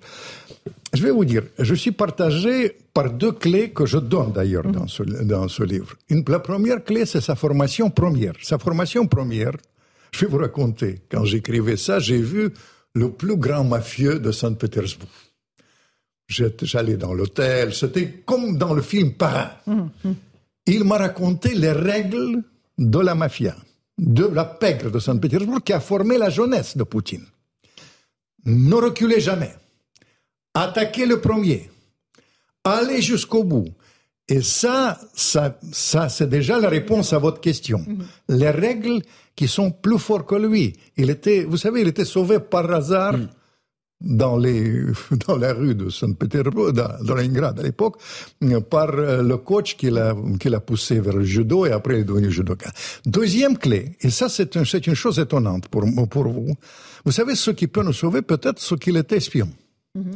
Le fait qu'il était l'homme de renseignement et l'homme de renseignement, quand je les observe, euh, vraiment pendant la guerre froide ou même maintenant, ils ne sont pas aussi performants que les grands personnages de la guerre euh, froide euh, qu'on revient. Ils sont capables d'être très pragmatiques et Poutine peut être très pragmatique. Je vais vous dire ce qui peut nous réconforter juste un mot. je vais vous dire, c'est le fait que la population russe aujourd'hui, il regarde tous les jours les sondages. La population russe est aujourd'hui majoritairement, sans aucune espèce de contestation, est en faveur de la négociation, de la paix. Ils vivent ça comme une grande tragédie la guerre fratricide entre les deux peuples slaves. Vladimir Fedorovski est notre invité, Nicolas II, le roman d'une révolution, Lénine aux éditions Ballant. Vous restez avec nous parce qu'on va partir alors pour un autre sujet qui n'a rien à voir avec vos romans passionnants et la réalité triste euh, de l'Ukraine. On part pour la Coupe du Monde euh, au Qatar, rejoindre l'ami Jacques Vendroux. Bonsoir mon cher Jacques, j'espère que vous allez bien. Euh, Fais-moi un top.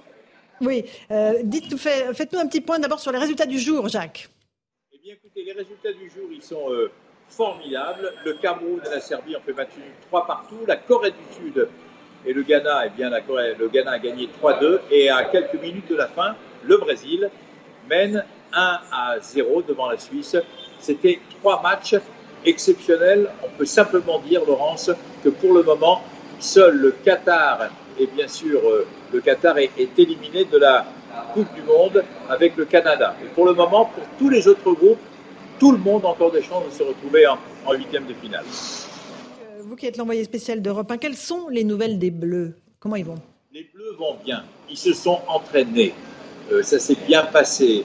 Euh, il n'y a que Areola, le troisième gardien de la sélection, qui a quelques douleurs lombaires. Maintenant, le gros problème, c'est, enfin, le gros souci de Didier Deschamps, mercredi, va jouer contre la Tunisie. Est-ce qu'il va changer l'équipe? Est-ce qu'il va faire souffler un certain nombre de joueurs qui sont indispensables On le saura demain midi, mais je crois que dans l'intérêt supérieur de l'équipe de France, il va être obligé de se passer volontairement de certains grands joueurs pour les, leur permettre de bien préparer le, huitième de finale de Coupe du Monde qui aura lieu dès dimanche à 16h. Ok Jacques, allez, un dernier mot sur euh, cette aventure d'un gardien camerounais qui a quitté son équipe deux heures avant le match, c'est bien cela? Ah non mais ça c'est une histoire incroyable. Ce matin, je ne sais pas si vous le connaissez, Onana est le gardien de l'Inter de Milan. C'est pas rien. Eh bien son entraîneur, son, voir, lui dit Tu joues pas. Ah bon, je joue pas. Et pourquoi je joue pas? Alors qu'il a fait le premier match. Je joue pas parce que je ne suis pas content de toi et je pense que je vais te remplacer par le numéro 2. Et Onana décide purement et simplement de quitter l'hôtel et de rentrer à Milan. Vous voyez, ça met un peu la pagaille quand même dans la délégation camerounaise parce que c'est du jamais vu dans l'histoire d'une Coupe du Monde qu'un entraîneur qui décide de faire jouer un autre joueur, le joueur n'est pas content, il rentre chez lui à Milan. Voilà. Bon, bah, merci. Pas bien. Voilà, drôle d'aventure. Merci Jacques Vendroux, envoyé spécial d'Europe 1. On vous suit évidemment toute la soirée euh, sur notre antenne. Vous suivez le foot. Euh, Félicitations. Ah bah, j'étais sûr que vous adoriez. Vous avez, ah vous avez choisi les bons parce que il faut raconter quand on, moi je suis écrivain, j'adore raconter. Et je, je tiens à vous dire, il faut raconter les histoires humaines. Il raconte ça un peu autrement, alors bravo. Je dis CNews, bien sûr, et l'Europe. Jacques, vous entendez les compliments de Vladimir Fedorovski alors, il n'est plus là. Euh, malheureusement, Jacques nous a quittés. en tout cas, ah, si, vous nous entendez, Jacques? Oui, je t'entends. Voilà, vous êtes un conteur, dit Vladimir Fedorovski, un grand conteur. J'ai pas entendu votre question, bon, votre invité. C'était un compliment que vous faisiez notre euh, autre invité, Vladimir Fedorovski. En tout cas, merci beaucoup, Jacques Vendroux. On vous retrouve sur Europe 1. Merci beaucoup, Vladimir Fedorovski. Beaucoup de livres, un cinquantième livre que vous publiez, Nicolas II, le roman d'une révolution, Lénine, aux éditions Ballon. Merci à vous. Absolument, merci beaucoup. Espérons que la situation euh, euh, s'améliore euh, dans les prochains jours. Merci Louis de Ragnel d'Europe 1. On se retrouve sur CNews dans un instant avec Christine Kelly et ses invités pour Face à l'info. Et puis sur Europe 1, ce sera Europe Soir avec notamment Hélène Zelani et beaucoup de football, évidemment, comme vous entendez. Vous en doutez. Bonne soirée à vous sur nos deux antennes.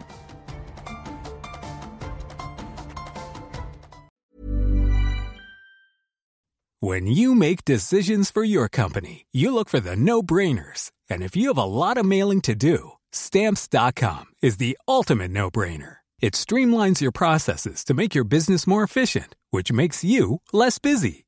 Mail checks, invoices, legal documents, and everything you need to keep your business running with Stamps.com. Seamlessly connect with every major marketplace and shopping cart. Schedule package pickups and see your cheapest and fastest shipping options from different carriers. With rates up to 89% off USPS and UPS rates. And with the Stamps.com mobile app, you can take care of mailing and shipping wherever you are. Make the same no-brainer decision as over 1 million other businesses with Stamps.com. Sign up with code PROGRAM for a four-week trial, plus free postage and a free digital scale. No long-term commitments or contracts. That's Stamps.com. Code PROGRAM.